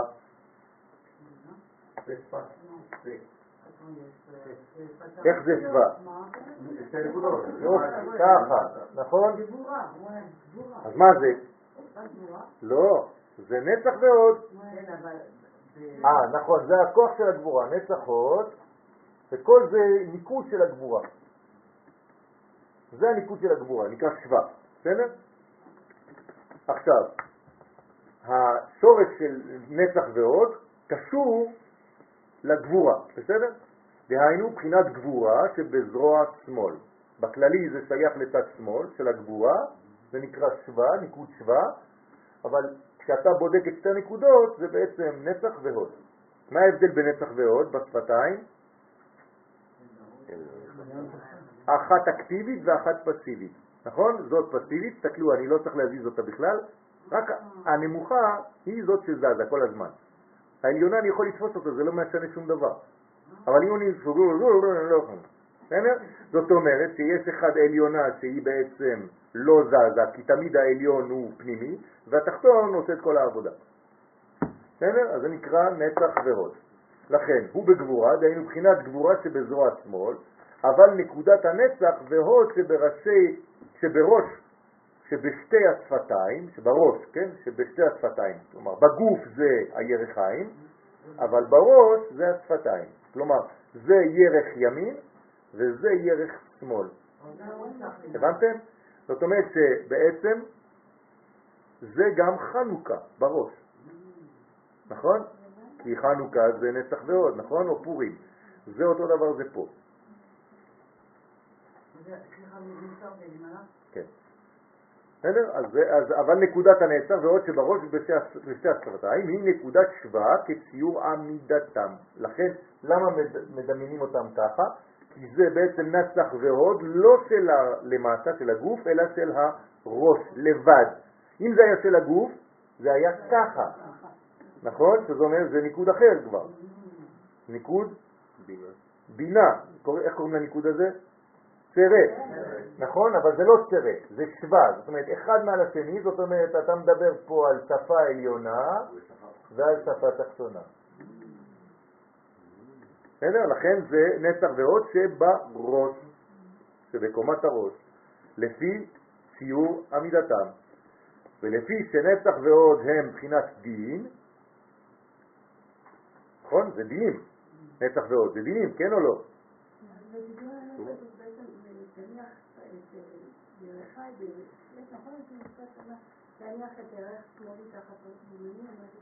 במה? בפדיון נפש? תלוי באיזה פדיון. בפדיון של רבי נחמן זה לא כתוב. אני נוהג לעשות את הפדיונות של רבי נחמן עם ברסלב. כשאני עושה פדיון נפש למישהו, אני עושה את לו של רבי נחמן. אבל שם זה לא כתוב. אולי יש אה, נוסחים אחרים של פדיונות. לכן, זה בחינת דין. למה זה בחינת דין יצח ועוד? כי זה לבר מגופה, זה מחוץ, זה כבר, זה כבר גילוי, גילוי זה דין, כל הזמן. זה כבר פה, נכון? פה זה כבר דין, זה מידת הדין, זה קשור למלכות. לכן נרמזים בנקודת שווה המורה על דין. כל פעם שיש שתי נקודות זה דין, גם בבינה. שתי נקודות זה כבר דין. ברגע שזה קשור, זה יותר קשור לחסדים. בסדר? אז תגידו לי, אז למה בסגול זה לא דין, זה חסד? יש כבר את השלוש, את השלישי. שהוא בעצם הכי הרבה. הוד זה שלוש נקודות. גם כן, אבל זה לא מאוזן. בסדר? פה זה מאוזן, כי ככה צריך לראות את זה. שלושה ג' קווים זה איזון, אבל ג' קווים באלכסון זה עדיין לא, זה בכיוון. זה חיבור. קבצנו, מהרה, כן? בברכה, בעמידה, בקבצנו, כן? קיבוץ גלויות והוד. זה קיבוץ, קובוץ. בסדר? טוב. אנחנו נסיים רק עם הקטע הבא בעזרת השם. הוא ממשיך לדרוש את שלוש הנקודות של מילת שפתיי, ואומר, ואומר, כן, קמץ פתח. מה זה קמץ פתח? כלומר, ברגע שאתה אומר שפתיי, שפתיי, איך אתה כותב שפתיי? עכשיו אמרנו, שווה, שזה השפתיים, עכשיו יש לי שפה תאי. הבנתם? זאת אומרת, יש לי בעצם פה גבורה, או נצח וראש של הראש, פה יש לי כתר, ופה יש לי חוכמה. בסדר? עכשיו אנחנו מתעסקים בניקוד של שפתיי. אוקיי. תגידו לי, בן אדם יכול להמציא חוכמה כזאת? זה אלוהי, זה... זה אלוהי, זה רבי שמעון בר יוחאי מקבל. כמה, כמה חיים צריך כדי לכתוב את זה? אבל אני מודעת לכם ומודה לכם, ואני חייבת להגיד שזה לא כל אחד מעביר את זה ככה. בסדר, יש לנו בעזרת השם לאט לאט. אנחנו לא מספיקות לדבר.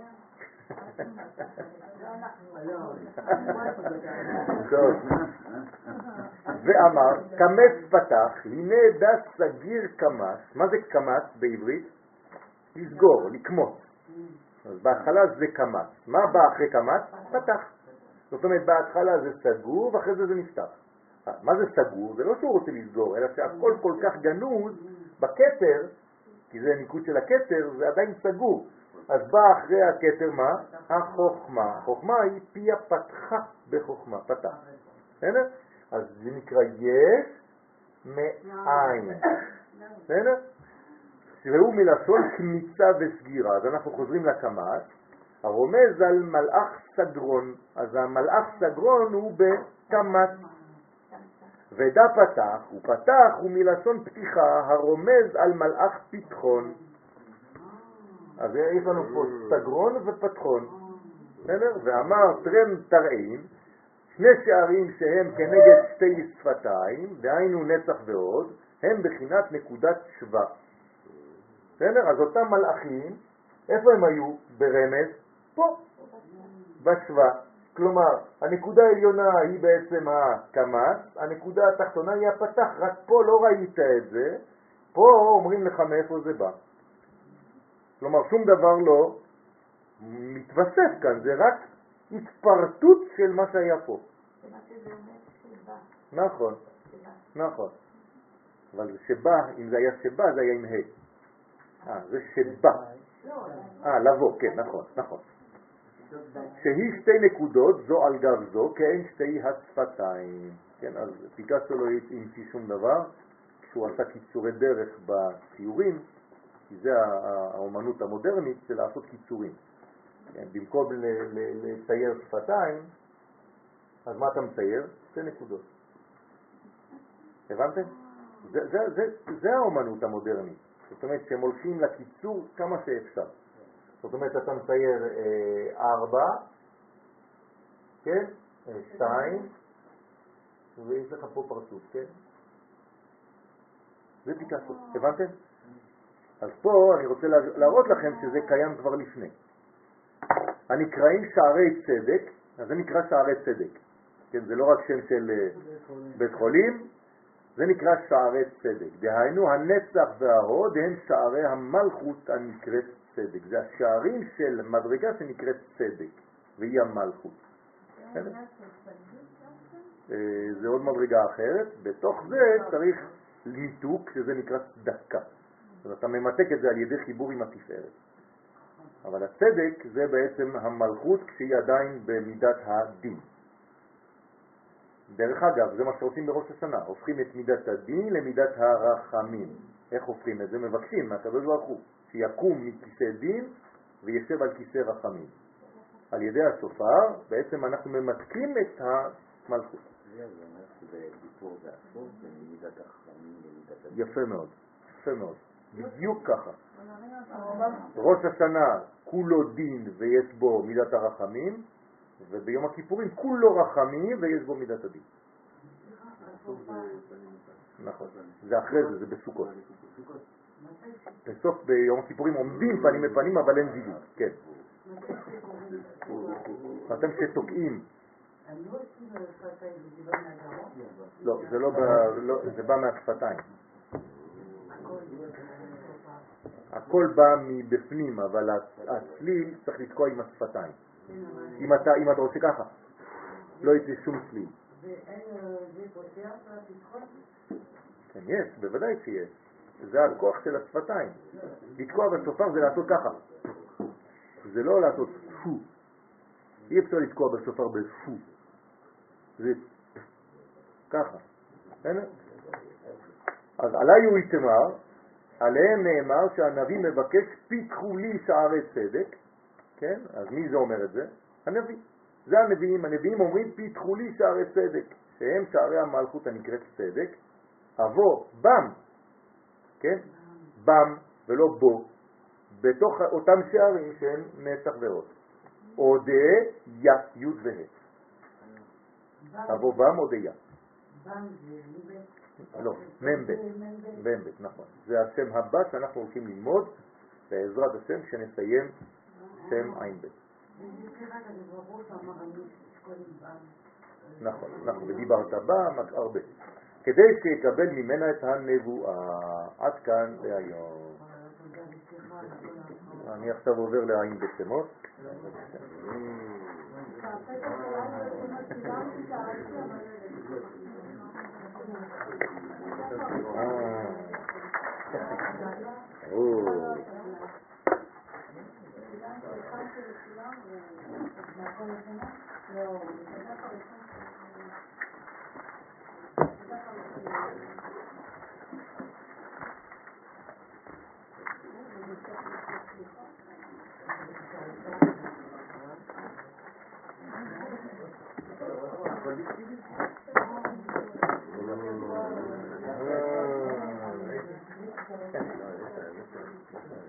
למה אתם לא מעבירים שם? מעבירים, מעבירים, לאט. אתה מחזיר לאמצע.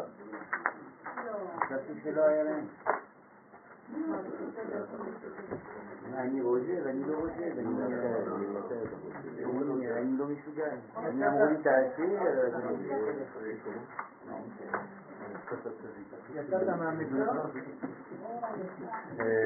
זה לא מצר. אה, כן, פשוט אה, לא הייתה לי מכונה, נכון. כן, נכון. היה קצת יותר ארוך. דרך אגב, מה שאתם אה, לומדים פה זה לא השיעור שאחרי זה, כי אני משנה אותו, מתקן אותו, זה הכל. גם מה שלמדתם פה, הדפים שיש לכם, הם לא הדפים הסופיים. אני משנה אה, הרבה דברים אחרי זה, אני מתקן במחשב.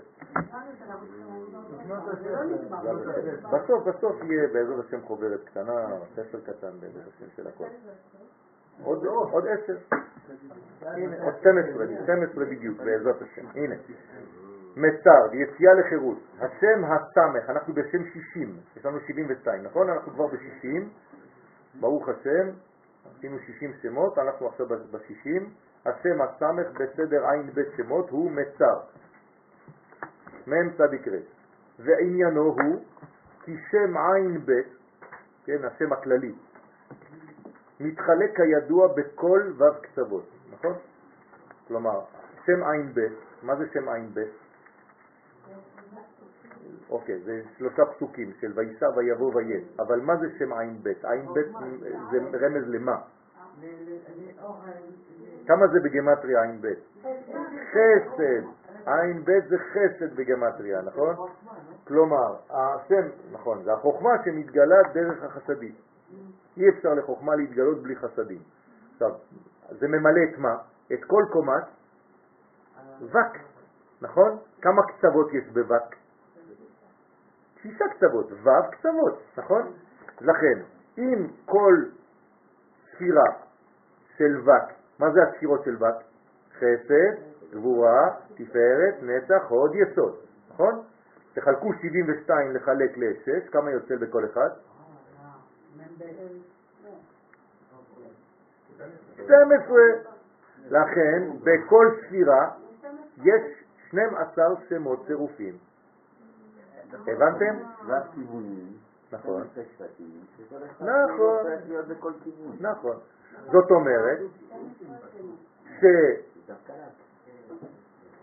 12 שמות ראשונים, צירופים ש... ראשונים שלמדנו בעין בית שמות, שייכים לאיזו ספירה? חסד. 12 הבאים, גבורה, וכו' וכו' וכו'. עכשיו 60, אנחנו בשם 60 עכשיו. אז איפה אנחנו עכשיו? עוד לא. הוד. אנחנו בסוף בשם האחרון של ספירת ההוד. הבנתם? אוקיי. אז הנה, חסד, גבורה, תפארת, נצח, הוד, יסוד. ויש י' ב' שמות השייכים לכל קצה, משישה קצוות. לפי זה יוצא שהשם האחרון של הקצה החמישי, הוד, הוא שם מצר של היום. כלומר, מה בא אחרי זה? שבוע הבא בעזרת השם, איזה שם? מתחילים כבר את היסוד. בסדר? עכשיו, זה שזה קשור ככה, שזה השם האחרון של ההוד, זה אומר שיש לו תכונה לשם הזה, שהוא גם מזמין את מה? את השם הבא. כלומר, יש לו כוח להביא עכשיו את השלב של היסוד. הוא פותח את היסוד, השם הזה. למרות שהוא סוף של הוד, הוא כבר ראש ליסוד. בסדר? הוא פותח, נכון. אז הוא שם מצר, ושם זה צמוד לשם הראשון הפותח את הקצה השישי הנקרא יסוד. הבנתם? עד כאן זה ברור, נכון? אשר בו תלויה הגאולה. זאת אומרת, שבוע הבא אנחנו מתחילים את הגאולה. בעזרת השם, בלי נדר, השם הבא מתחיל את 12 השמות האחרונים שהם בעצם כולם מיוחדים לגאולה. אבל בתוך כן, יש שם הרבה הרבה הרבה דברים, כן. כן. הוד שבהוד. אמרתי לכם כבר, למדנו בל"ג בעומר, שזה הציר. נכון, נכון. בסדר? אז עכשיו, וכיוון שקודם פתיחת היסוד ישנה כעין סגירה, נכון?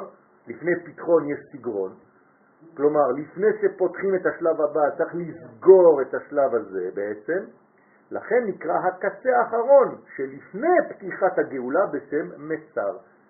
זה לא סגירה אמיתית, אבל זה הופך להיות צר, צר, צר, צר, צר, צר, כדי להיות רחב. בסדר? כן. כן. לפני הראשון שלו, של פתוח, כשהוא בוכה, הדשא הראשון והנשימה הראשונה שלו, נסגר המסתם. נכון, אז זה חשוב מאוד שיבכה. בעצם זה הנשימה הראשונה. זה הנשימה שלו. הוא לא הוא לא... יפה. נכון, יפה. אז זה, זה המיצר שלפני המרחב. מן המצר קראתיה, ענני במרחביה. זה, זה הפסוק, עוד מעט נראה. והנה, דוד המלך עליו השלום, השתדל תמיד, כל החיים שלו, 70 שנה, לתקן את ספירת ההוד, הנמצאת כידוע בצד השמאלי של עץ הספירות. דוד המלך כל הזמן תיקן את ההוד. למה? כי הוא הבין שמשם מתחילה המלכות, והוא צריך לבנות את מלכות ישראל. איפה מתחילה מלכות ישראל? מספירת ההוד. כלומר, הוא לא תיקן את המלכות במלכות, הוא תיקן את המלכות בשורש שלה. כשהיא מתחילה כל העץ להפוך ממעלה למטה, זה הסוויץ', זה המעבר. בסדר?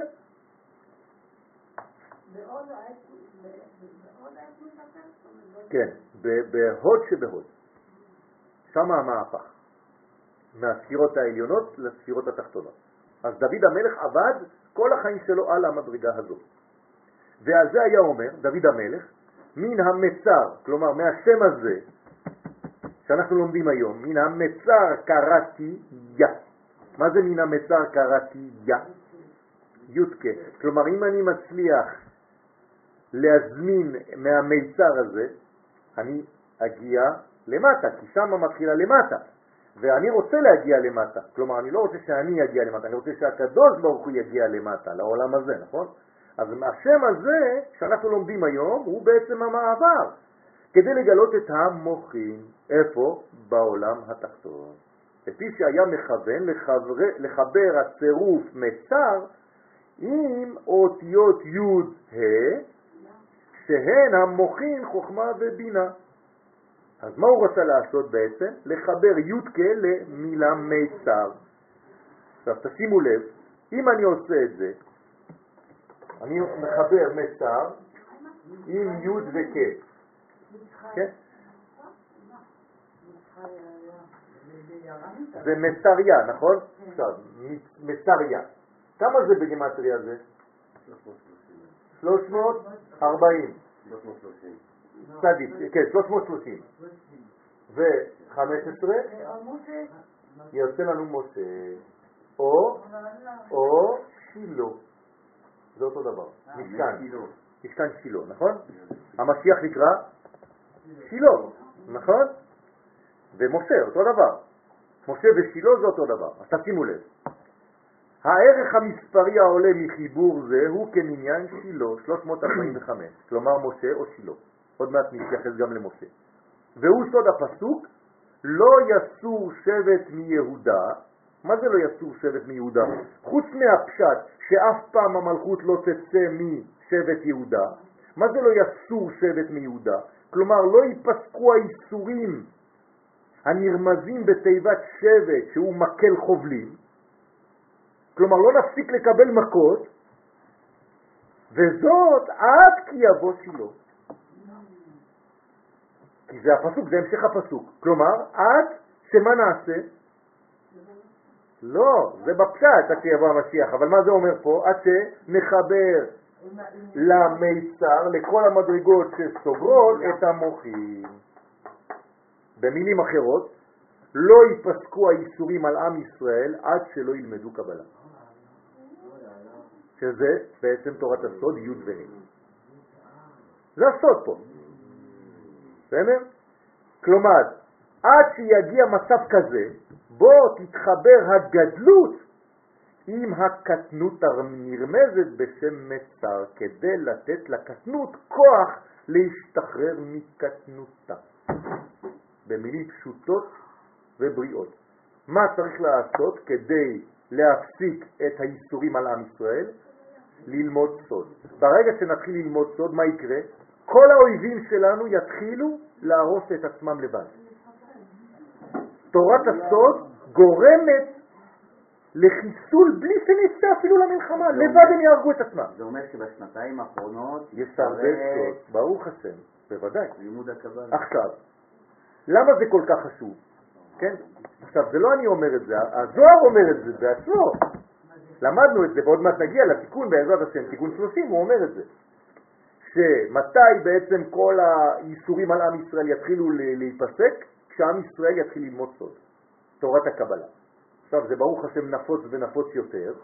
כל התורה שאנחנו לומדים היום ברוב הישיבות, כן? גם אם זה לא נאמר, כן? זה בנוי על פי תורת הסוד עכשיו, וממש ביותר ויותר מתגלה, כן? בכל התחומים. אפילו במכון מאיר, אצלנו ברוך השם, מלא מלא מלא תורה פנימית יוצאת עכשיו. מה זה אומר? שאנחנו בעצם עושים תשובה על מה? יפה מאוד, על הקטנות. זאת התשובה האמיתית. לצאת מהקטות לגדלות, להפסיק להיות קטנים. עכשיו, גדלות זה לא סתם אני גדול, אלא מוחין, לקבל מוחין בגדלות. זאת אומרת שהתיקון שלנו הוא בעצם על זה שצמצמנו כל אחד בחלקו, זה נכון, נכון. היינו בתורה גלותית. היינו בתורה גלותית, בתורה קטנה. צמצמנו את הקדוש ברוך הוא לארבע אמות של הלכה. ברגע שאנחנו יוצאים, את מי אנחנו משחררים? את י' וה'. זה יציאת מצרים, לכן זה מצריה. כן, לקבל באחריות להיות ברוך הוא, בוודאי. נכון. כלומר, מה אומר הרב קוק באורות התשובה? כן? שמלמדים את האדם תורת ההכנעה לפני האלוהים, ואין מלמדים אותו את גדלות הבורא, בזה מחלישים את נפשו. כלומר, כשמלמדים את האדם כמה הוא קטן כל הזמן, מה אתה בכלל? מי אני בכלל? עלוב, לא שווה כלום. מי אנחנו בכלל? אומר הרב קוק, מי שמדבר ככה, מה הוא עושה? הוא פשוט הורס את הנפש של עצמו. אז מה כן צריך לעשות, אומר הרב קוק? תגיד כמה הוא גדול. תפסיק להגיד כמה אתה קטן. נראה אותו דבר, אבל זו גישה שונה לחלוטין. אתם מבינים את החוכמה של הרב? תפסיק למעט בערך עצמך, כי אם אתה אומר שאתה קטן, אתה כאילו אומר לקדוש ברוך הוא, אתה קטן כי בראת דברים קטנים, לא שווים כלום, אז מי אתה בכלל? אז אסור להגיד את זה. כן, אבל אנחנו פוגשים את זה הרבה ביהדות לצערנו. אז אסור ללמד את התורה הזאת, זו תורה שמקטינה את האדם, הורסת לו את הנפש. אז צריך להגדיל את האדם, כן? וללמד אותו גדלות, ללמד אותו מוחין. כן?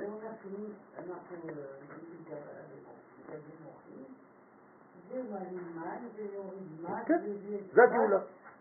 שלו, בדיוק, בדיוק, בדיוק, בדיוק, נכון. כמה זמן היה המשכן שלו? כמה? לא. כמעט, אה? כמעט, 45. 369. 369 שנה, כן? איפה היה המשכן הראשון בכניסה לארץ? בגלגל. כמה זמן היה בגלגל? תנ"ך, נו. 14 שנה עד שכבשו את ארץ ישראל, נכון? 14 שנה לקח. אחרי זה עברו ל... שילה, 369 שנה. אחרי זה משילה עברו ל... לנוב, כן? עיר הכהנים, כן? נובה, לא, נובה, יש עוד עיר, נכון? איפה אתה נמצא פה? בעולמות אחרים. נובה גבעון, אוקיי? כמה זמן היה שם בנובה גבעון? 57 שנים. ואחרי זה עברנו לבית קבע בירושלים. זה תנ"ך, צריך ללמוד רבותיי. טוב, אז זה בעצם כל ההשתלשלות עד שמגיעים לירושלים, שזה בית קבע. בסדר? אז כל השלבים האלה זה התחלה. אז דוד המלך, מה היה אומר? מן המצר קראתי יא. כלומר, לפי שהיה מכוון לחבר הצירוף מצר עם אותיות יא. זה מה שהכוונה של דוד המלך, שהיה מקובל, כפי שאמרתי לכם מקודם. שהן, כן, אותן אותיות המוכין חוכמה ובינה. כלומר, מה הביא דוד המלך למצר שהוא נמצא בו, לעולם שהוא כדי לבנות את המלכות? מה המלכות צריכה כדי להיבנות? חוכמה ובינה, שהרי אמרנו גם בשיעור הקודם, אבא יסד ברטה, איך אתה רוצה לבנות מלכות אם אין חוכמה? בחוכמה ייבנה בית, יבנה בית. לכן הוא חייב להביא את החוכמה, אז דוד המלך ידע את זה. והערך המספרי העולה מחיבור זה הוא כמניין שילה, והוא סוד הפסוק, לא יסור שבט מיהודה, כלומר לא ייפסקו האיסורים הנרמזים בתיבת שבט, שהוא מקל, כן, שאנחנו חז ושלום, עם ישראל מקבל מכות, וסוד עד מתי? עד כי יבוא שילה, כלומר עד שיגיע הזמן כזה, בו תתחבר הגדלות עם הקטנות הנרמזת בשם מצר, כדי לתת לקטנות כוח להשתחרר מקטנותה ולהתחיל להיות גדולה. אחות לנו קטנה, ועכשיו אנחנו רוצים שהיא תהיה גדולה. נכון? אם דלת היא, נסור עליה לוח ארז, ואם, ואם, אם דלת היא נסור עליה לוח ארז, ואם חומה היא, נבנה. עליה תודה שבאת.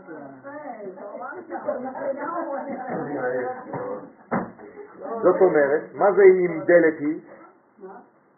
אם המלכות היא דלה. אז זה למה זה דומה? ללוח ארז. מה זה לוח ארז? ששולטים בו מה? התולעים. אז המלכות היא כמו תולעת, מסכנה, אוכלים אותה. אז אם היא קטנה, זה לא טוב. אבל אם היא חומה היא, אז מה? אז בונים עליה טירת כסף. אז יש גילוי של חסדים, כסף. אז מה אומרת ליד המלכות? אני חומה ושדי כמגדלות. אז הייתי בעיניו כמוצאת שלום. הבנתם?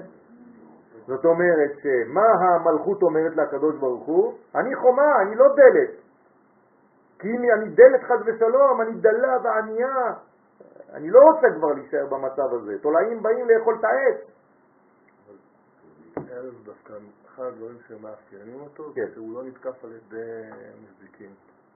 הנה עובדה שכן. שמור עליה, נצור עליה. לא באמת, לא, זה משהו כן, מיוחד. אז הנה, הנה עובדה שכן. אפילו חז"ל אומרים את זה. חז"ל אומרים את מה שאני אומר לכם, זה לא המצאתי את זה עכשיו. שאם היא לוח ארץ, שול- שולטים עליה תולעים. לדעתי הארז שאתה מתעסק בו היום זה כבר לא, ארז לא. מצופה ונשמו אומרים עליו כל מיני חומרים. לא, השתמשו בזה בבניית ודאי, המקדש. נכון, יחסית ביחס לעצים האחרים. אבל יש. עדיין עץ. לא עץ, אפילו יש מקומות שמשתמשים בזה, נגיד, לוקחים, אה, גורסים אותו ומשתמשים להרחיק אה, מזיקים. יש בו איזושהי בסדר, אז תכונה תבדוק את זה, אני אני מוכן לבדוק את המקורות, ככה כתוב במקורות שלנו. מבחינת. בסדר, זה אני אני לא מתווכח על העוצמה שלו. אנחנו יודעים שהוא עצום, הוא העץ החזק ביותר, אבל למרות זאת היא מעדיפה להיות חומה. אני חומה ואני לא לוח ארז.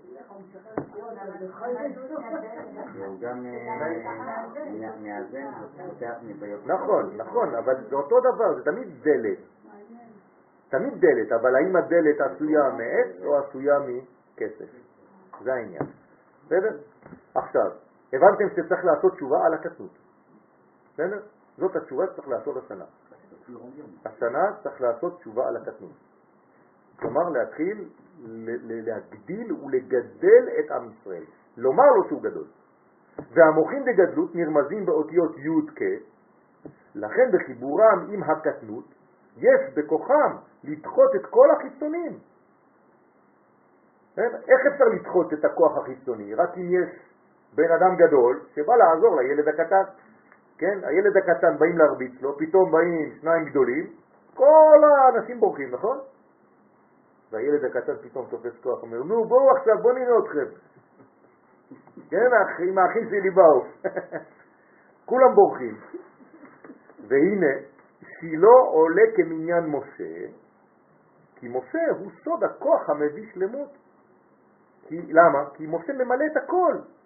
כלומר, הוא ממלא את וק, נכון? משה ממלא את וק, בכל ביתי נאמן. איפה היה משה? אמרנו, בו"ק קצוות, כל התפארת זה משה, נכון? אז אם הוא ממלא, כלומר הוא גדול משה, נכון? תמיד משה גדול. לכן מה הוא? גדלות וגאולה. כלומר, כל פעם שאתה אומר משה, אתה בעצם אומר, גדלות הגיעה למקום. בכל מצבי הקטנות הנקראים ברמז מצרים, לא חשוב, שאנו פוגשים במשך חיינו. זאת אומרת, איפה שאני נמצא, אם אני נמצא עכשיו במצב שאני לא מרגיש טוב, אני במצב לא בסדר, מה אני צריך להביא? את הגדלות, את המשה, שהוא שילה, שהוא בעצם מסר ביחד עם אותיות מוחין י"ק. הבנתם? כלומר, אני עכשיו חוזר, יציאת מצרים היא איפה? סוד יכולתו של הכוח הנקרא משה להשתחרר תמיד מכל מיצר, לא חשוב איפה, על ידי החיבור שלו עם הגדלות. מי מאפשר לו לעשות את זה? רק להתחבר עם דבר גדול. בסדר? מה זה דבר גדול? מוחין, מוחין בגדלות. איפה פוגשים מוחין בגדלות? בתורת הקבלה. כן? והוא סוד המשך הפסוק, ענני במרחב יא. הנה, דוד אומר, מן המצר קראתי יא, ענני במרחב מיה, כלומר מישהו קרא לו, מופיע. הוא ביקש מוחין בגדלות, מוחין בגדלות באו. ולא במצר אלא במרחב. עכשיו תיקחו את המילה מרחב. והנה, מרחב עולה למניין נר. כלומר, אם תיקח את הגמטריה של מרחב, זה עולה 250, שזה ג' השילובים, אתם זוכרים, הוויה אקיה, הוויה אלוהים והוויה אדנות. כל הצירופים בגמטריה נר. אז מה זה במרחב? זה כשכל הקומה מתמלה באורות. לכן שם מצר מורה על החוכמה ועל החסד המתלווים לספירת היסוד הנקרא צדיקו של עולם. וזה השם שאנחנו הולכים ללמוד שבוע הבא בעזרת השם, שהוא תחילת החסדים. זאת אומרת שמצר הוא הפתח של השם הבא בעזרת השם. כל זה זה חסדים. כשמוחים מסתלבים ובאים למתק את המצר הזה, כל זה זה הופך להיות חסדים. כל זה ממלא את וק. בוודאי, זה נקרא חסדים, זה הזרמה של האור. ושם מצר נמצא בנקודת הציר, כלומר נקודת המעבר, שבין ההוד ליסוד. זה מובן, נכון? אני לא יכול ללכת יותר לאט מזה, אבל זה בסדר, אתם מבינים, כן? אם לא, נכון, זה הדלקת נרות. כן, כי החיבור שלו, כן, לכן איזה ספירה זה בעצם שבת? יסוד, נכון? יסוד דמה? דאבא. זה החוכמה, היא אותו דבר. נכון, זה כמו, זה, זה, זה, זה, זה, זה שבת. נכון? נקודה טובה. ושם שם מצר נמצא בנקודת הציר שבין ההוד ליסוד, כי החיבור שלו עם היסוד פותח בפניו את ההצלחה בכל דרכיו. כי מי מאפשר ליוסף להיות וכל אשר הוא עושה, השם מצליח בידו? זה המוחין שהוא מקבל, נכון? למה? כי הוא, מה הוא אומר? נער עברי אנוכי. מה זה נער עברי? הוא לא אומר יהודי. נער עברי, מארץ העברים, כלומר מעבר לנהר. ומה זה מעבר לנהר? איזה אותיות? י' וה'. זה חוכמה ובינה, זה מעבר לנהר. כי מה זה הנהר? זה זעירנטים ומלכות. מעבר לנהר זה חוכמה ובינה. אז זה מה שהוא אומר, נהר עברי, אני באתי מעבר לנהר, אני במקום אחר. אני ממקום עליון. כיוון שאינו נשאר תקוע בקומתו, אז מה היכולת של יוסף, של היסוד? שהוא לא נשאר תקוע. לכן הוא נקרא יוסף. מה זה יוסף? זה להוסיף בעתיד כל הזמן. הלחזותך, יוסף. כן, הוא אף פעם לא תקוע. אלא ממשיך ההשפעה למטה ומזרים את אורות החוכמה והחסד, כלומר חוכמה שמלובשת בחסדים, אל המלכות. והשילוב בין כל הספירות הללו, כן, מגרש, השילוב הזה מגרש את כל האחיזה של כל החיצונים. אף אחד לא יכול להתקרב לאור כזה. כלומר, במילים שלנו היום זה אומר שמחה. השמחה מגרשת את כל החיצונים. ואם אין לך מוכין, אין לך שמחה, כי אין לך שלמות. רק המוכין מביא השמחה, או רק השמחה מביא מוכין, זה אותו דבר. עבדו את השם בשמחה, אם לא, אי אפשר לעשות שום דבר. אז אל תיכנסו לראש השנה בלי שמחה, אל תיכנסו לראש, ליום הכיפורים בלי שמחה. צריך גילו קודם כל, אחרי זה ברעדה. ולא רעדו בשמחה, לגילו ברעדה, קודם כל. אז אל תביא לי ניגונים של אה, תשעה באב. כן? גילו ברעדה.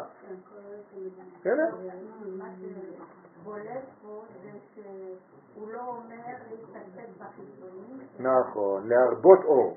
נכון, להרבות אור, ולא להתעסק בגירוש. כמו שכתוב, אז עכשיו אנחנו לוקחים עוד פסוק, כי אתה סתר לי מצר תצרני. כן, מה זה אתה סתר לי מצר תצרני? תשימו לב שהמילה, השם שלנו מצר, הוא בתוך הפסוק. אתה סתר לי מצר תצרני. יש בצירוף מצר כוח להציל את ישראל מכל צר, זה הסוד של הפסוק הזה, כן, מצר, ולהשיב את הבנים אל אביהם, כלומר להחזיר את העם ישראל אל ארץ ישראל, ולאחר גלותם הארוכה ישבו ויאכלו משולחנו של מקום. כלומר, לבוא ולאכול משולחנו של הקדוש ברוך הוא בארץ ישראל. זה אתה סתר לי מצר תצרני. ועל דרך העבודה, עכשיו אני הופך את זה לחסידות, אתה סתר לי מצר תהילים. כן? סליחה, אני חושבת שמכל זה אתה יכול לעשות עוד חדש. איפה אנחנו... זה ההמשך, זה ההמשך. נכון, אבל זה ממשיך, ברוך השם. כל השיעורים זה שיעור אחד. למה? כי אני, אני אותו אחד, מה אני אעשה? אני אותו סגנון. אז אני מדבר תמיד אותו דבר. איפה נמצאת הרינה במקום? הרינה? מה זאת אומרת איפה נמצאת הרינה? כן. אז תעשי את ה... תקחי את ה... את ה... את השבע ברכות, כן? אז מה כתוב בשבע ברכות? כמה, כמה ביטויים יש? לא. איך מתחילים בהתחלה? לא. גילה, רינה, דיצה, חדווה, לא, לא. אבא. תגידו את הדברים מההתחלה, מההתחלה. מההתחלה. מה, ככה מתחילים? אתה מתחיל ל- ל- להגיד ששון ושמחה? אשר ברא, ברא זה אחד? לא. אבל אני רוצה לדעת, אשר ברא. כלומר, קודם כל זו בריאה. זה לא דבר שבא מפה, זה בריאה. כמה דברים הוא ברא? ששון שמחה, ושמחה. לא. חתן וכלה, למה אתם זורקים אותם בחוץ? גם זה נקרא. לא שטן, חתן.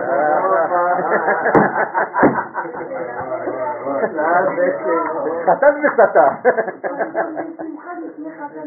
כן, ששון ושמחה. יאללה, תמשיך, חתן וכלה. גילה, רינה, ביצה, חדווה, אהבה, אחווה, שלום ורעות. עוד פעם, 12. כלומר, אם תוריד חתן וכלה זה 10, אבל אם החתן והכלה זה 12, עוד פעם. אז תורידו חתן וכלה, אז עוד פעם נתחיל. ששון, שמחה, תורידו חתן וכלה. גילה, רינה, רינה, איפה זה? ארבע. כלומר, כתר, חוכמה, בינה, חסד. אין דעת. כלומר, רינה זה חסד. בסדר? זה המדרגה. כל זה בשביל חנה.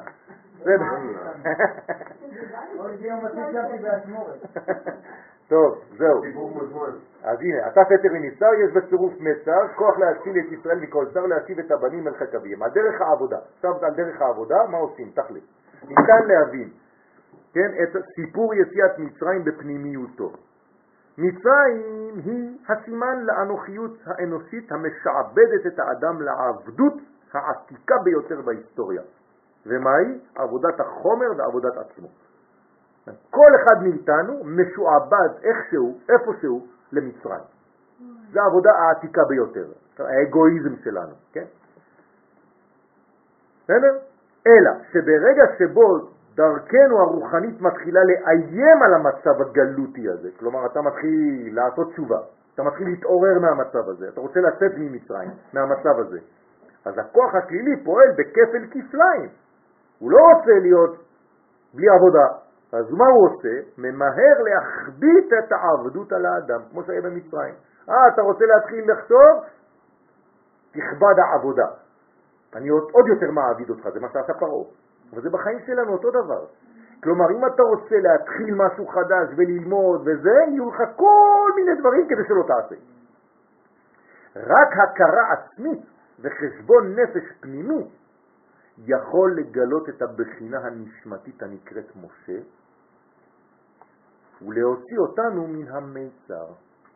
כוונה נכונה בצירוף מצר מאפשרת התעלות ממצב גלותי של קטנות למצב גאולי של גדלות. שבת שלום. זה נכון שזה התקופה שלנו? נכון, נכון, מהיצר. מה? זה התקופה שלנו. אתה יודע שמישהו מתעסק בעולם הבריאות ובעולם הבריאה. לא הגפני. כן, הבריאה, הבריאות.